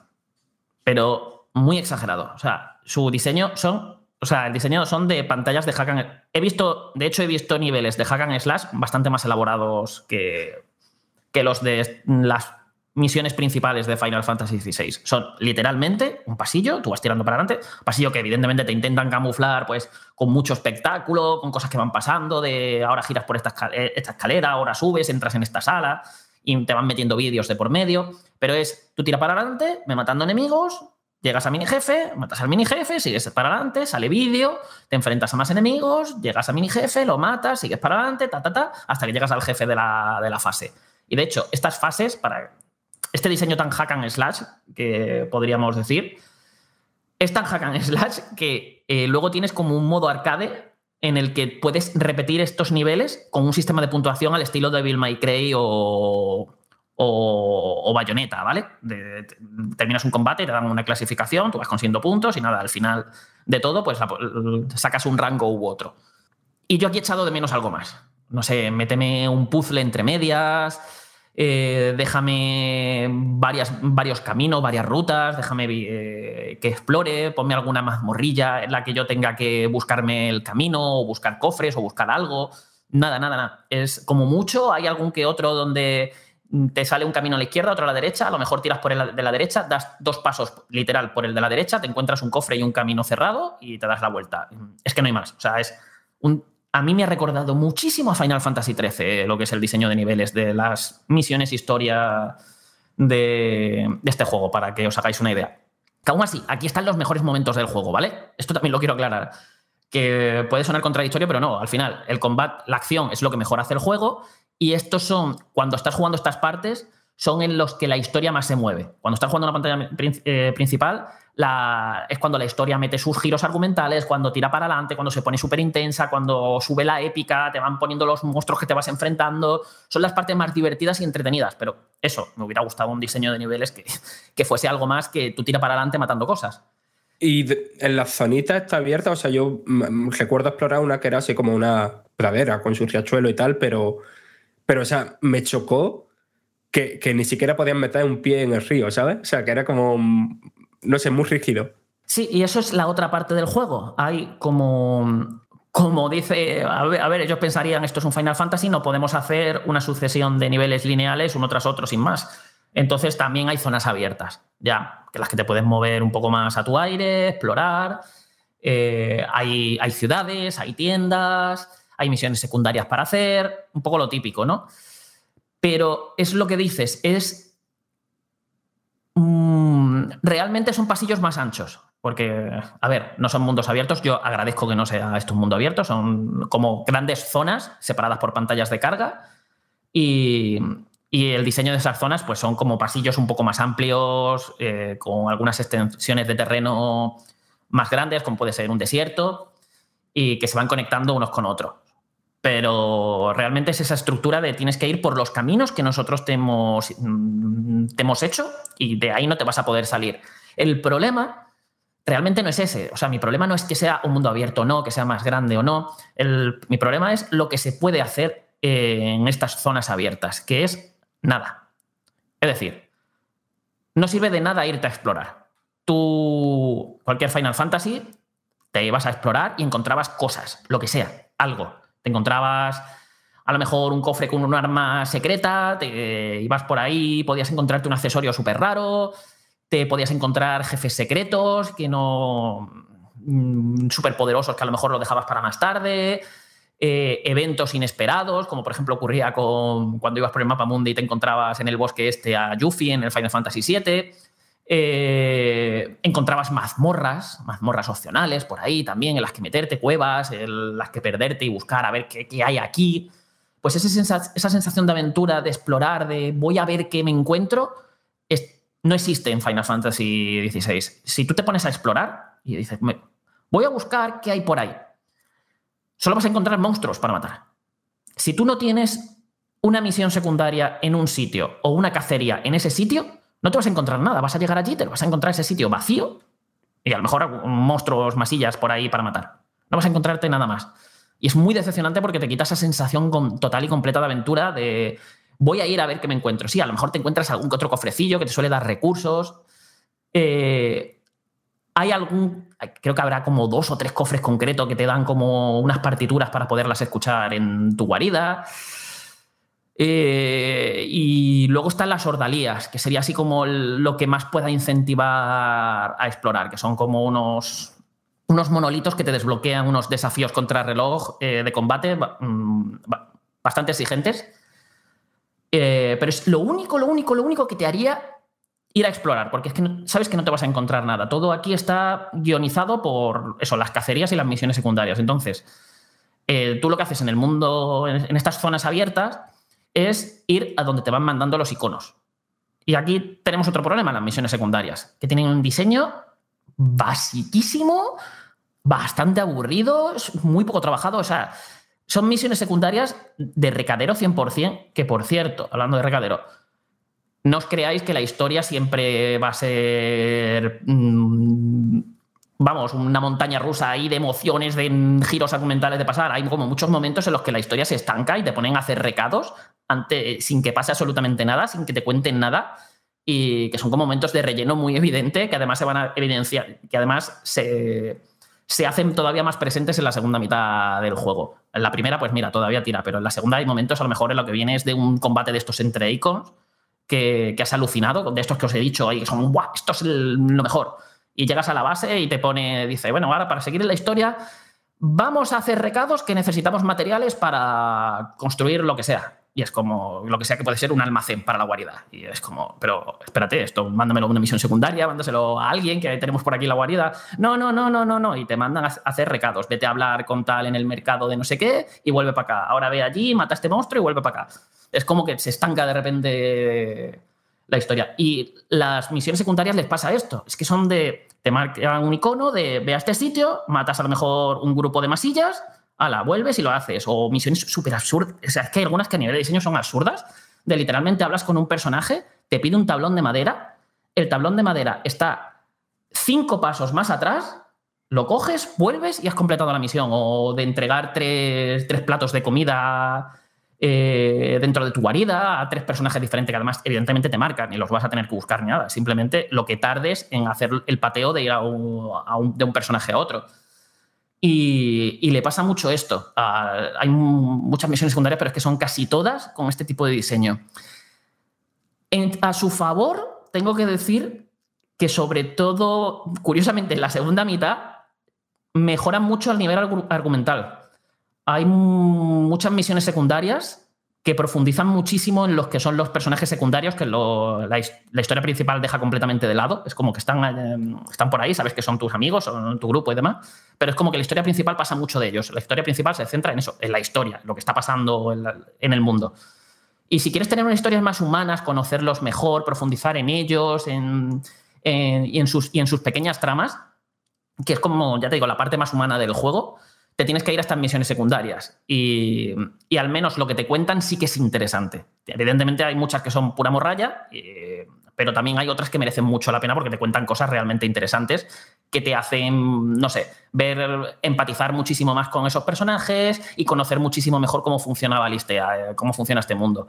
Entonces ahí tienes un poco esa de, vale, voy a tener que pasar por un diseño de misiones hiperarcaico que no convence con, a cambio de llevarme esto.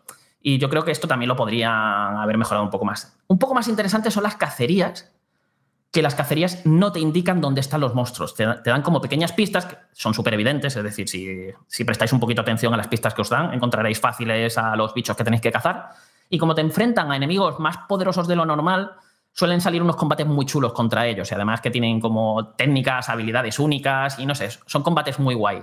Y, y a mí me han gustado. Las cacerías por ahí, dentro de lo que cabe, pues están entretenidas, están divertidas.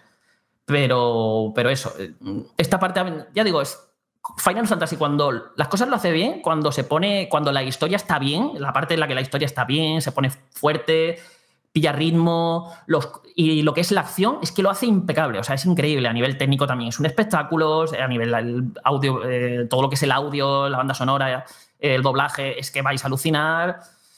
Pero claro, luego tiene toda esta parte que es un poco como, pero dame, dame también esa, esa parte de aventura, de rol, que tanto me gusta a mí de Final Fantasy. Al final, a mí es un poco, me ha pesado mucho más lo bueno sobre lo malo. O sea, yo es un juego al final el que yo me quedo con lo bueno. Es decir, es un juego que me lo he pasado muy bien. Me, he vivido momentos increíbles. eh, he, he flipado con muchos momentos. eh, he adorado a Clive como protagonista. eh, cada combate ha sido divertido. mm, ti- Tiene momentos de pillar muchísimo ritmo, de épica brutal. Pero eso, me ha faltado ahí que hayan terminado de redondear y, y, y hubiera sido un juego completamente sobresaliente. Un juego completamente sobresaliente, rotundo, que sea incuestionable que ese es un juego sobresaliente.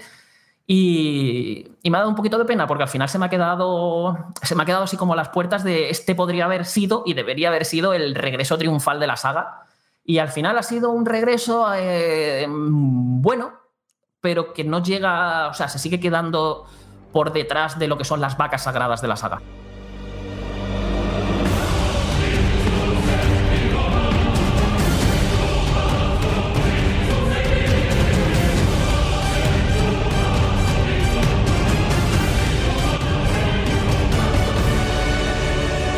Desde luego da gusto escucharte, Carlos. Te lo decimos siempre, pero yo me he quedado con cada cosa que has contado. A ver, luego me lo encontraré en el juego.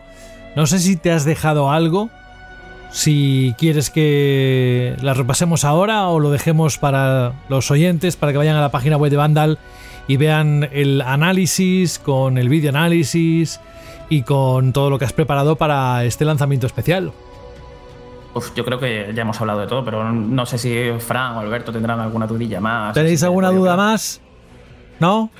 Yo, Yo tengo la sensación de como si hubiera jugado al juego. O sea, Yo ya- también, lo estaba yo no pensando. voy a jugar ya, porque habéis, habéis hablado con tanto detalle Sí, todos sí. los aspectos que digo, yo ya esto lo he jugado. Bueno, oye, eh, pues vamos a dejar aquí el análisis de Final Fantasy XVI. Fijaos que qué nombres, es maravilloso el poder hacer un podcast de videojuegos y, que estén estos juegos, estos títulos. Oye, antes de decirte adiós, Carlos, no me resisto a que al menos opines sobre el próximo tema que va a aparecer aquí en Banda al Radio, que hemos cambiado la escaleta mientras hacíamos el programa, somos así. ¿Qué te ha parecido o qué te pareció el Nintendo Direct de esta semana? El miércoles a las 4 de la tarde tuvo lugar ese, esa presentación de Nintendo. ¿Cómo la valoras? Ah, flojilla, no me ha terminado de ilusionar a mí. Evidentemente, me han anunciado un nuevo Mario 2D, a mí con eso ya me tienen ganado. Y, y bueno, el Mario 3D World, bueno, el Mario 3D, el Mario eh, RPG este, eh, el remake, mm, me tengo que acostumbrar todavía al aspecto gráfico porque es como que no me termina de convencer. eh, estoy como, entendiendo- bueno, esto cuando lo juegue seguramente me acabe gustando.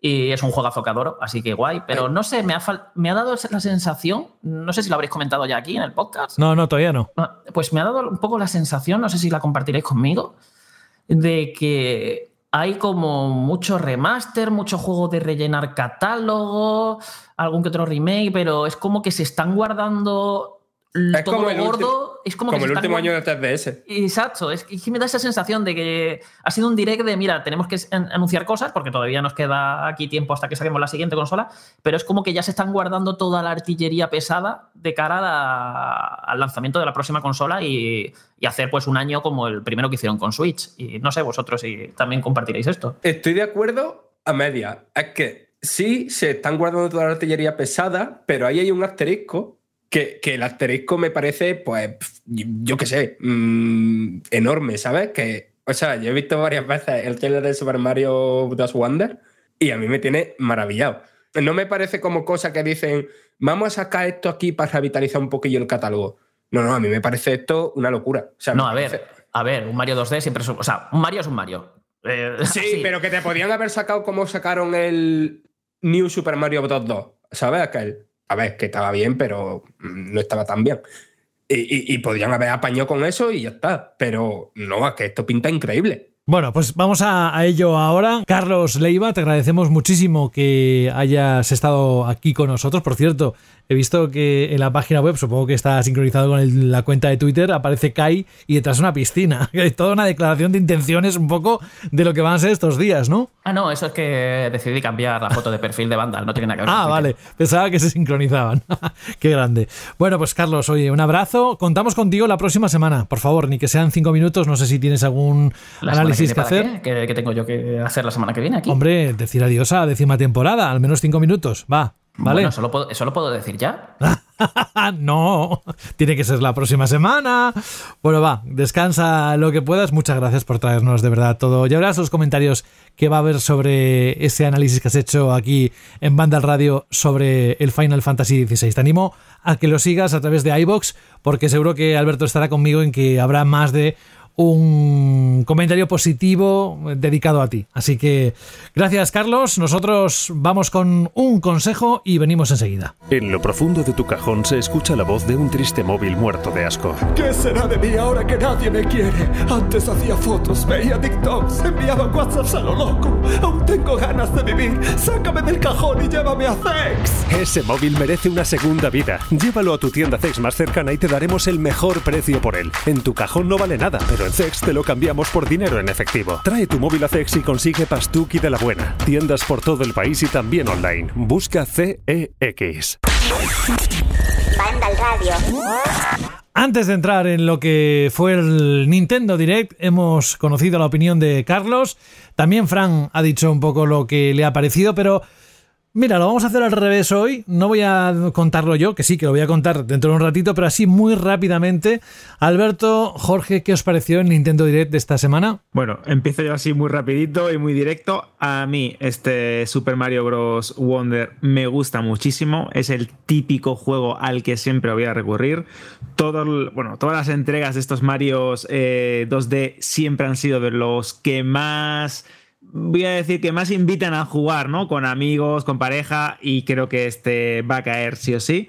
Yo, al contrario de Carlos, eh, me encanta esa estética de Super Mario RPG, ese remake que llega el 17 de noviembre, y luego, ya también, y aquí porque el primero me encantó, tengo que remarcar que ese Detective Pikachu está esta secuela ya titulada El Regreso, con esa aventura cómica, con ese Pikachu adicto al café, le tengo también unas ganas brutales porque el primero en 3DS me parece un título muy divertido, muy original y que le daba un giro a la, a la saga Pokémon. Y creo que fue un Nintendo Direct bastante interesante, pero como bien han dicho mis compañeros, como que se nota ya el, se nota ya, entre muchas comillas, teniendo en cuenta cómo vende y qué catálogo tiene, como el ocaso de la consola de Nintendo, como ya la madurez absoluta y cómo parece que se guardan algo, o parece que los grandes títulos o los Mario 3D o las entregas que puedan em, servir de sucesoras a las actuales se están guardando o no aparecen o quizás, quién sabe, aparezcan de, golpe y porrazo a principios del año que viene. Pero bueno, de momento me parece un, una, un Nintendo Direct interesante, más allá de que también tengo que dar la, la notita y un poquito más vinagre, que vivimos en la era del refrito, de la colección HD, de la remasterización y de cómo títulos que ya hemos jugado millones de veces parece que nunca se van y que nos van a perseguir toda la vida. Jorge. Bueno, lo vi, como habéis comentado ya un poco por encima, un Nintendo Direct de fin de ciclo, de despedida de Switch prácticamente. En plan, estos son los juegos que van a salir de aquí ya hasta final de año y creo que va a ser este el último año eh, de la consola antes de la llegada de Switch 2. Evidentemente, convivirán ambas consolas durante un tiempo, no sabemos cuánto. Esto siempre ha pasado con las consolas. Bueno, no, siempre ha pasado. Porque no, no siempre. Algunas se la quitaban del medio. Estaba pensando en las portátiles. Las portátiles sí que han solido convivir el anterior modelo con el nuevo, pero las sobremesas que hubo muertes prematuras porque ya lo vimos lo que pasó con Wii U. Así que yo creo que van a convivir, evidentemente, la primera Switch con la segunda durante un tiempo. Al menos el catálogo será compatible. Sí, sí, seguro, seguro. Yo solo pido eso. Claro, yo creo que sí, seguro. Y pues a lo mejor juegos que salen para las dos, pero en Switch 2 se ve mejor o más potente, lo que sea. Y evidentemente sus juegos exclusivos. Yo estoy seguro que van a querer repetir un primer año de Switch 2 muy potente y que despegue, porque eso es lo que hizo la, la primera Switch y le funcionó muy bien. Eh, que si, os si recordáis el primer año, fue increíble con Zelda, con Super Mario, con eh, Splatoon, con Xenoblade, yo que sé, con un montón con ARMS con ARMS, con Mario Kart y yo creo que con Switch 2 pues van a repetir, van a salir, van a sacar Mario Kart 9, van a sacar Metroid Prime 4, van a sacar seguramente un Mario en 3D y bueno, pues eso yo creo que va a llegar el año que viene. Entonces por eso esa sensación de eh, Switch se está despidiendo con, pues sí, sí, con remakes, con remaster, con reediciones de otras consolas de Nintendo, pero sí que no, no sacaron ninguna carta gorda, aunque bueno, evidentemente un nuevo Mario, un Mario en 2D es una carta gorda eh, y es así, va a ser el gran juego de las navidades de Switch y el, otro gran juego del año junto a Zelda. Así que bueno, creo que fue un Nintendo Direct correctito y eso, y toda esa sensación total de, fin de ciclo y puede que sea el último antes de eh, que, ya empezamos a tener noticias de Switch 2 y a ver cómo lo anuncian y cuándo y si hacen un direct eh, en enero para anunciarla, creo que fue así un poco, ¿no? Con la primera Switch. Con la primera Switch, sí, lo estaba pensando, digo, a lo mejor tienen como una, un pequeño adelanto en enero, luego en febrero un, direct o algún evento más potente y ya pues quizás un lanzamiento en abril, mayo, que creo que sería demasiado pronto, quizás apunten a las navidades del 2024. Lo que está claro, hmm. digo que lo que está claro es que antes de navidades no van a anunciar absolutamente nada. No, no, no, no, este año yo creo, yo lo descarto, sí. Yo lo descarto. El tema es que si ya empiezan a, claro, si quieren sacar eh, Switch 2 el año que viene, los kits de desarrollo ya tienen que empezar a llegar a los estudios y en cuanto empiecen los kits de desarrollo a llegar a los estudios, pues se van a empezar a producir las filtraciones. Así que yo me extrañaría que no estemos en un final de año en el que ya empiezan a aparecer por ahí eh, rumores y noticias de lo que puede ser la, la Switch. Entonces, a ver cómo van con los tiempos, porque todo esto son unas especulaciones que estamos haciendo, pero si Nintendo también ha demostrado algo en el pasado, es que puede ser a veces imprevisible. Cosas que creíamos que iban a ocurrir, que se daban por hechas y luego no han, han sido de, esa manera. Así que, a ver, pero bueno, que a mí lo del de Nintendo Direct de ayer, que digo que fue correctito, a mí incluso...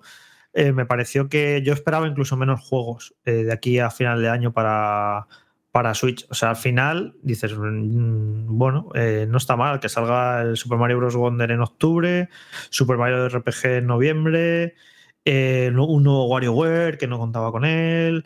El ahora Pikmin 4 este verano, Detective el, Pikachu. trailer, por cierto, bastante guapote, ¿no? ¿De cuál dices? Del Pikmin 4. Sí, sí, sí. A mí es que muy, no muy original. No, juegan Pikmin en mi vida, entonces es como que. Julio. Julio, Sí, sí, solo me faltaba. Julio.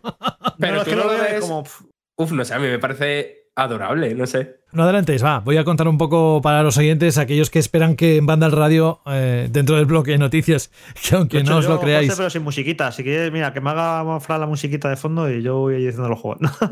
No, no, dale, dale. ¿Te imaginas? yo, Yo te la esto, hago, ¿eh? Vamos. yo no- tú sí, pero vamos, que lo, que lo hiciera Jorge sería para guardarlo para el resto de los restos. Va.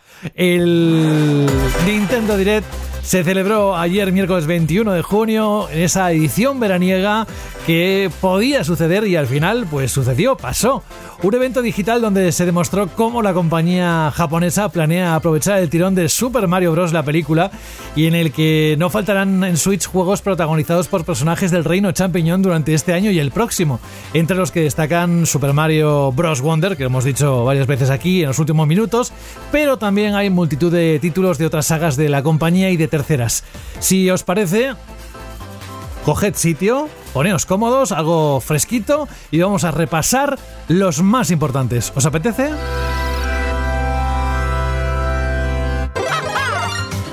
La estrella es que todo el mundo está de acuerdo. No la estrella que tienes que coger, sino la estrella del evento fue Super Mario Bros. Wonder. Aparte de ser una sorpresa de este evento, se trata del nuevo paso en la evolución de los juegos en 2D de desplazamiento lateral de la veterana saga. Se podrá jugar con Mario, con Luigi, con Todd, con Peach, con Daisy y con Yoshi. Y contará con nuevas mecánicas como un potenciador que transforma al personaje en elefante y la flor maravilla, entre otras. Estará disponible el 20 de octubre. ¿Otro Mario? El clásico Super Mario RPG Legend of the Seven Stars, el RPG de Square y Nintendo para Super Nintendo, que no llegó a Europa, se reestrenará el 17 de noviembre en Nintendo Switch bajo el nombre de Super Mario RPG con gráficos totalmente renovados. Uno que me hace especial ilusión, este. Porque no lo pude jugar en la Nintendo 3DS. Luigi's Mansion 2, la aventura de exploración y puzzles con un tono de comedia y terror ligero que se está remasterizando para Switch. Yo de la tercera parte estoy enamoradísimo, así que estaré pendiente de su disponibilidad que se espera que sea para el 2024, no hay fecha todavía. Y la Peach, que desde que la vimos en la película que no para, ¿eh? Y es que hemos jugado muchas veces con ella, con la princesa Peach, pero excepto por Super Princess Peach de Nintendo DS, no ha protagonizado su propia aventura. Pues bien, el año que viene volverá a hacerlo en Switch con una nueva historia que aún no tiene título, pero cuyo primer tráiler con gameplay no es que podéis, es que debéis ver en la página web de Vandal. También gustó mucho este. Ya lo había enseñado anteriormente, pero Nintendo presentó las nuevas mecánicas de Pikmin 4 que llega dentro de nada, el 21 de julio, a Switch con un gameplay inédito, el que enseñó en este Nintendo Direct, como son las batallas Dandori, las expediciones nocturnas y las cuevas subterráneas. Además habrá una versión de prueba en la eShop el 29 de junio. También en la tienda digital, por cierto, están ya disponibles las versiones en alta definición de Pikmin y Pikmin 2 para GameCube que se venden por separado o en un pack. Asimismo, se lanzarán en formato físico combinados el próximo 22 de septiembre. Y Pikachu también volvió. Detective Pikachu 2 se ha hecho esperar, pero el próximo 6 de octubre estará disponible Detective Pikachu El Regreso, una aventura cómica donde un Pikachu adicto al café, Tim Goodman y sus amigos Pokémon tendrán que resolver extraños acontecimientos en Rhyme City. Y así en forma rápida de otros titularios, WarioWare Move It estará disponible en Switch el 3 de noviembre, habrá más de 200 microjuegos y unos cuantos para hasta 4 personas. También se presentó el nuevo tráiler de los DLC de Pokémon Escarlata y Púrpura, Mario Kart 8 recibirá un circuito inédito y tres personajes. Ojo a los Batman Arkham que llegan a Switch este año en otoño, es decir, Asylum, City y Arkham Knight. Luego también el recopilatorio de Metal Gear Solid que saldrá también en Switch, lo hará el 24 de octubre. Tiene truco porque se ve que en la tarjeta no vendrá todo el juego, sino que lo tendremos que descargar. Bueno, las noticias eh, de este tipo, eh, esta en concreto la tenéis en la página web de Vandal. Más titulares, un nuevo Dragon Quest Monster, el Príncipe Oscuro, que saldrá en 1 de diciembre. Sonic Superstars, que enseñó nuevo gameplay en su aventura para hasta 4 jugadores en cooperativo. En otoño lo tendréis también disponible en Switch.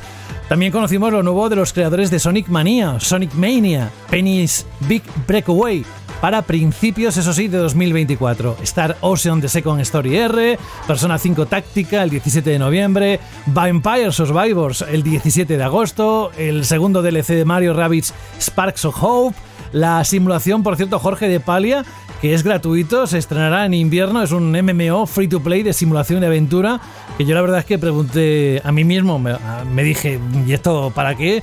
Lo jugará mucha gente, pero bueno, que llegará a Nintendo Switch además de PC, en este Palia los jugadores podrán crear la vida y la casa de sus sueños, haciendo amigos NPC o jugadores y viviendo aventuras en una comunidad acogedora y amistosa. Bueno, lo que tú siempre has querido, ¿no? Sí, sí. Bueno, que aparte de esto, hemos eh, hablado sobre lo que os ha parecido el Nintendo Direct. ¿Algo más que queráis destacar? Hombre, ese Luigi's Mansion 2, yo sé que igual no es una gran novedad, pero yo lo cogí como uno de los puntos fuertes, ¿eh? para mí, de, todo el catálogo de lo que se enseñó. Pues dije, mira, este seguro que lo voy a disfrutar muchísimo. ¿Alguno más que quieras repasar ahora? No, es curioso lo de también que hayan reeditado el Pikmin 1 y Pikmin 2. Eh, ya puedes tener toda la saga en Switch. Y esto, este movimiento de sacar Luigi's Mansion 2, que me parece muy interesante, porque es un juego que la tercera entrega ha vendido muchísimo y a lo mejor mucha gente no juega al de 3DS y que lo tengas en tu Switch, pues es genial. Y ya que se ponen, yo creo que eh, acabará saliendo a lo mejor el Luigi's Mansion 1 también en, Switch, ¿no? Sería un movimiento lógico tener todos.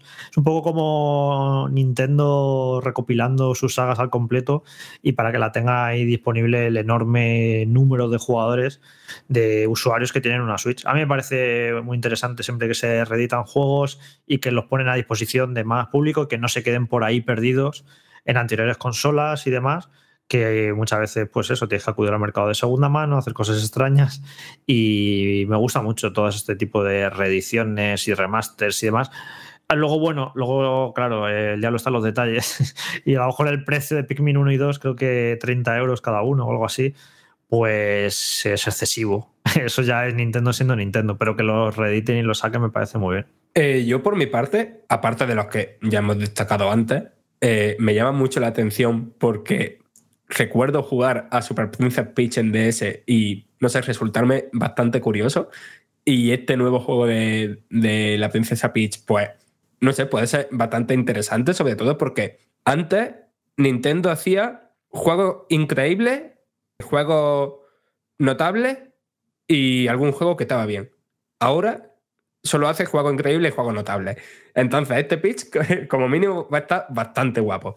El WarioWare Move o sea, yo tengo unos recuerdos increíbles de jugar al WarioWare de, de Wii, que también estaba basado en los controles por movimiento y tal. No sé, en las fiestecillas y con colegas y tal, pues daba muchísimo juego.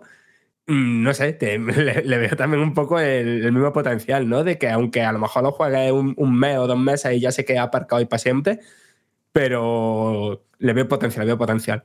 Yo quería comentar, Fran, perdona, eh, que lo dijo Carlos, pero co- como es muy políticamente correcto, el, el Super Mario RPG, el remake, eh, estoy viendo el vídeo otra vez, bueno, pero es que me parece bastante feo.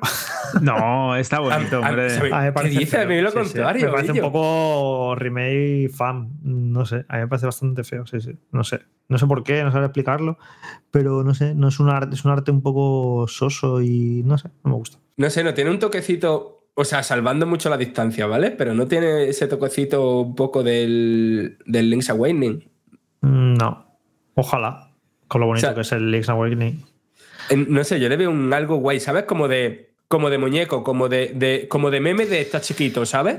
Ya, sí, pero es que. mm, Como chibi, ¿no? Como algo así un poquito... Hombre, yo, yo creo que intenta ser muy respetuoso con el videojuego original, utilizando ese aspecto pre-renderizado de algunos escenarios, juega mucho con la iluminación y creo que a nivel artístico intenta, pues eso, ser respetuoso con la aventura que, pues, que no, no llegó a, no llegó a Europa, pero creo que tiene algo. Mm, creo que incluso cuando lo veamos en la consola, mm, es de los típicos juegos que te llena, te gana y que tiene otra, otra cualidad que no se le ve a lo mejor en el, en el trailer de presentación. A mí me gusta. Y, de- y de hecho, he visto varios eh, hilos en, en Twitter hablando de cómo se recupera parte del, del diseño de Super Mario de hace varias décadas, cómo es muy respetuoso con las proporciones. Creo que está guay. Yo también quiero destacar dos cosillas. A ver, una no es para mí, pero es para toda esa gente que mm, su única consola es la Switch, que es muchísima gente y siempre se nos olvida. Y sobre todo pa- para toda esa gente que lo mismo llevaba un tiempo desconectado de los videojuegos y ha vuelto ahora. Habrá que ver después cómo se mueve, pero que le saquen la trilogía de los Batman Arkham, pues creo que es una gran alegría para ellos, vaya. Y después, a mí me, me- me resultó bastante curioso, quizás no estéticamente, creo que estéticamente no me gusta demasiado, pero sí lo que propone en cuanto a juegos de plataforma, este Penis Big Breakaway, o como se pronuncie, que a nivel de eso, de lo que es el de ser un plataforma 3D, mm, me tiene bastante buena pinta. Yo siguiendo con, con este carrusel de, de videojuegos que vimos en el Nintendo Direct, tengo que destacar el Myth Force, que es un roguelike que tiene un aspecto tan chulo como si fuera una especie de serie de dibujos animados de los años 80, principios de los 90, mezclado con el rol en primera persona, con un cooperativo interesantísimo para cuatro jugadores, que va, aparte de salir en Switch, pues ahora en PC, en consolas PlayStation y, Xbox y series, eh, que a mí personalmente me ha encantado. Y luego aviso a los navegantes, nuevos amigos de Tears of the Kingdom que van a llegar este invierno. Y para que no os pase como a mí con el de Link, si cuando podáis reservarlos, porque estoy seguro que se, que se agotarán. Y de hecho, el de Zelda es bastante bonito. Y hay más cosas del Nintendo Direct que vamos a dejar que descubráis a través de la cobertura que hizo Vandal. En la página web hay un reportaje con todo, como sabéis, como habitualmente. Eh, que con los vídeos para que tengáis no solo lo que es el texto sino también la información sino también que podáis ver fácilmente el vídeo asociado a ese anuncio nosotros no abandonamos todavía lo que son eh, las noticias el bloque de noticias porque todavía sigue siendo una noticia algo que tiene que ver con el orgullo. Sí, la celebración del orgullo que este mes sigue también realizándose esta semana, la próxima y en cualquier momento. No hace falta que sea un mes específicamente, pero especialmente este mes de junio, que por cierto, no lo he dicho, pero estamos en verano ya, ¿eh? Entró esta semana, el día 21, estamos verano, verano. Ya no depende tanto de las temperaturas, sino de que sea la estación de verano. Bueno, pues como sabéis, CEX, que es nuestro patrocinador y que desde hace algunas semanas ha querido desde el principio de junio celebrar el mes del orgullo, eh, por un lado, hay que recordar que, a ver, es muy difícil que no lo sepáis ya, pero que CEX es el mayor especialista en electrónica y entretenimiento de segunda mano en España. Eso ya lo sabíais. Pero quizás no, o sí, y si no lo recordamos, que ha seleccionado dentro de su página web, en su blog, dentro de webuy.com, una serie de juegos y de series y películas. Eso lo hicimos la semana pasada, ¿verdad, Alberto? Hoy vamos a centrarnos en la selección de juegos y que son favoritos para Zex con personajes e historias queer. Así que algunas las hemos comentado con Rubén en su día. Por cierto, luego os comento algo de Rubén. ¿Y qué nos recomendarías tú a través de lo que nos recomienda Zex? Fíjate qué carambola. Sí, sí, ha sido increíble, una auténtica, una auténtica locura. Bueno, pues esta lista que nos eh, ofrece CEX, pues explora temas como la identidad, el amor, la aceptación, la diversidad del colectivo y la comunidad LGBTQ+. Y de hecho, aparte de los títulos que ya nos comentaba Rubén o de las películas y series que hablábamos la semana pasada, hay algunos juegos muy interesantes como ese Book Snacks que tenéis disponible en varias plataformas. Vamos a hablaros del precio de la versión de PS5, por poner un ejemplo. Se vende en CEX por unos 6 euros, se compra por unos 2 y si lo queréis en dinero en tienda os ofrecen unos 3 euros. Este juego es muy bueno, es un título de aventuras divertidísimo, con un montón de bichitos por coleccionar. A mí ese, este título me gustó bastante, tengo que decirlo personalmente. Y la verdad es que, es que mola, es un juego bonito.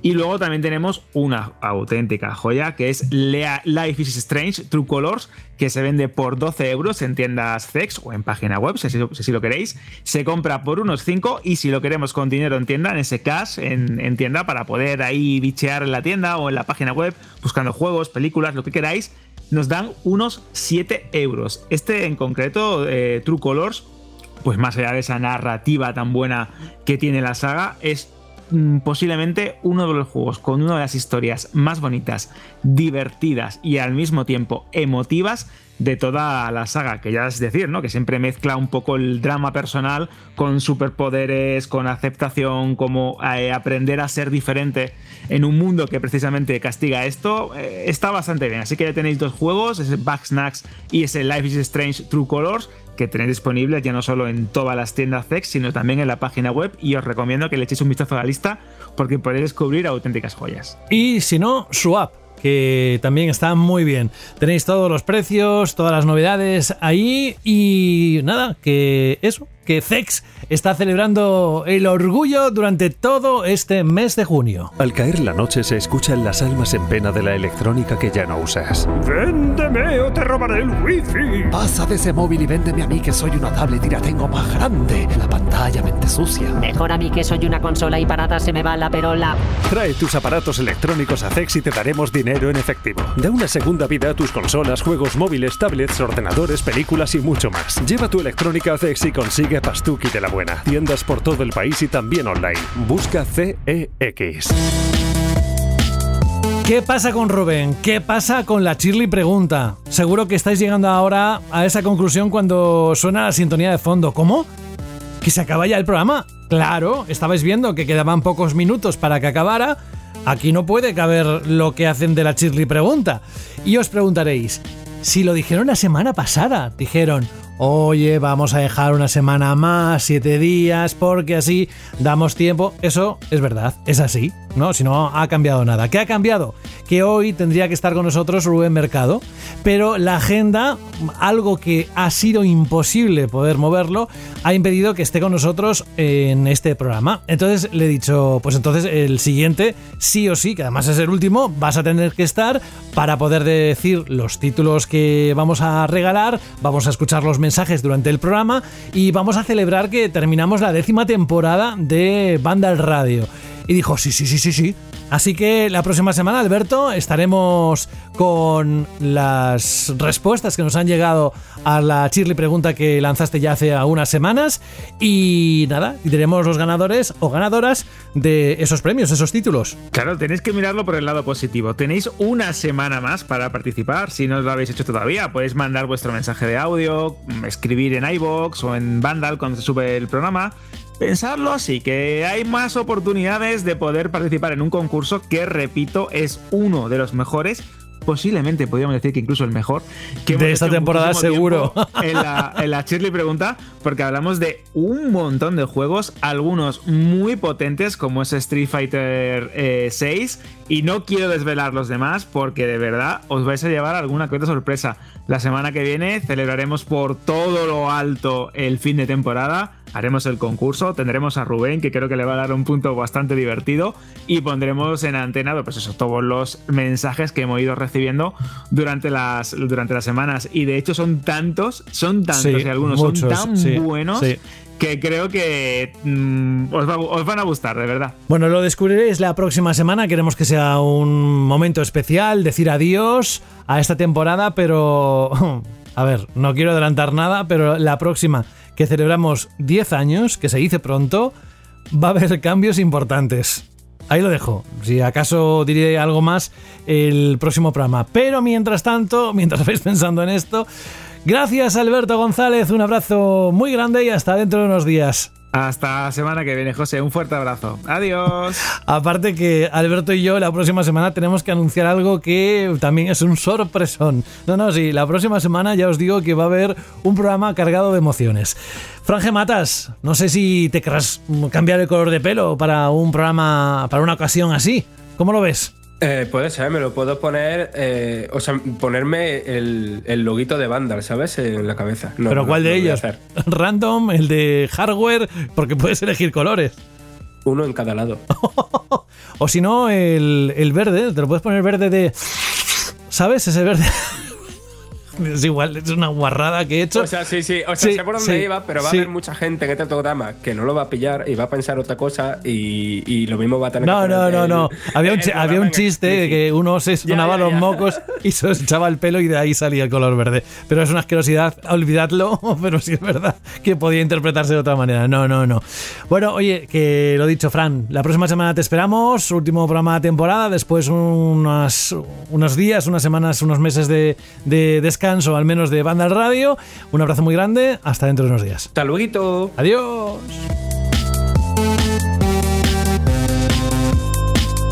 No quería yo decir cosas que no son. Menos mal que está ahí Fran pendiente. Jorge, hablando de cosas que se dicen, para la próxima semana no sé lo que nos dejará la actualidad, no sé los juegos que habrá, que no creo que sean muchos, pero hoy no hemos comentado nada, pero la web está eh, no llena, pero sí hay bastantes noticias sobre lo que está pasando en esos capítulos nuevos entre Microsoft, Sony y la compra de, Blizzard. Entre otras cosas, que no sé qué veracidad tú le das, yo creo que es simplemente un globo sonda, eh, que Microsoft dice, lo ha dicho ante la FTC, que la próxima generación de consolas, es decir, la nueva Xbox y la nueva eh, PlayStation 6, hasta 2028 que ni lo esperemos. Vamos, yo ni de coña. Es más, hasta pongo en duda que sean las consolas tradicionales, fíjate. ¿Tú qué piensas? Sí, es probable, salieron en 2020, pues ocho años después, teniendo en cuenta que tardaron en arrancar por la escasez y demás, sí es una fecha probable. Yo ¿Sí? lo veo bastante normal. Sí, sí. Bueno, la próxima temporada seguro que va a haber mucha noticia con respecto a esto. Y en unos días, pues supongo que la actualidad también nos llevará por aquí. ¿Cómo lo ves? Hablaremos de ello también, ¿no? Sí, de hecho estoy esperando a terminar de grabar para poner una noticia en la web que ha salido más o menos importante, que se ha confirmado que lo- el juego de Indiana Jones que estaba preparando Bethesda va a ser exclusivo de Xbox, como podíamos sospechar, aunque no era oficial. Y nada, iba, ahora cuando acabemos de grabar iba, iba a poner la noticia. Perfecto. Oye, gracias por estar aquí, Jorge. La próxima semana despedimos por todo lo alto la temporada. Un abrazo y hasta dentro de unos días. Gracias, hasta la semana que viene. Chao. Vamos con el mensaje de Javier F. Dice, muy buenas bandaleros y bandaleras. Ojo Javier, que aquí la responsabilidad de cerrar el penúltimo capítulo de esta temporada no es cualquier cosa, ¿eh? Vamos a ver qué nos pide. Por cierto, eh, ya os adelanto que os va a gustar y que seguro que vais a subir un poquito el volumen, unos decibelios, para poder saborear un tema K-pop. Ahí lo dejo. Ahí lo dejo, dice Javier. Ahora que se acerca el veranito y apetece un poco de marcheta, quisiera pediros si es posible que incluyáis esta canción para el final del programa. La canción no es otra que Hold On Tight de Aespa. No voy a desvelar de qué juego se trata, pues en cuanto la escuchéis la vais a identificar enseguida. Dedicada, si es posible, por supuesto, a mis hijas Zoe y Nara, con quienes comparto grandes momentos jugando a videojuegos. Zoe, Nara, un besazo de parte de todo el equipo de Vandal. Y nada, que un abrazo, dice Javier, a, todos y feliz verano. Pues con este tema yo creo que ha elegido muy bien, porque va perfecto con ese tono de celebración que queremos dar al programa. Solo cuento una cosa, rápido de lo que vamos a escuchar. El Hold On Tight es un tema K-pop del grupo de chicas surcoreano Aespa.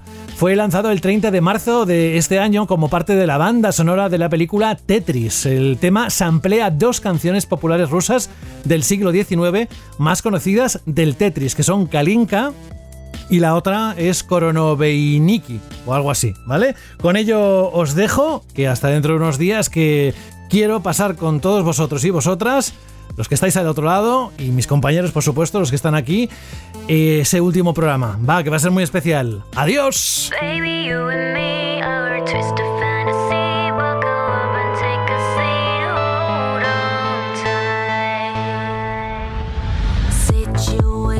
critical. It's heavy. Million blocks of obstacles. You help me. See a different POV. Give it back on my.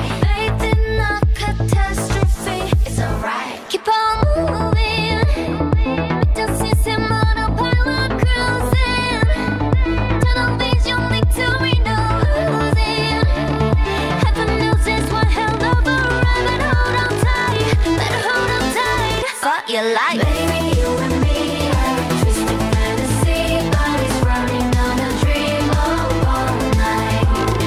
Wired differently, chaotic energy. Up and take a seat, hold on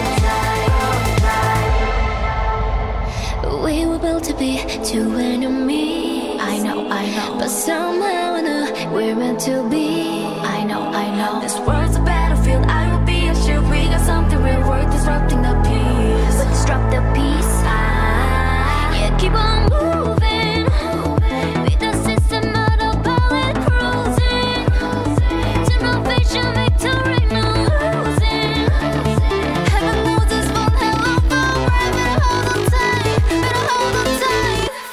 like it.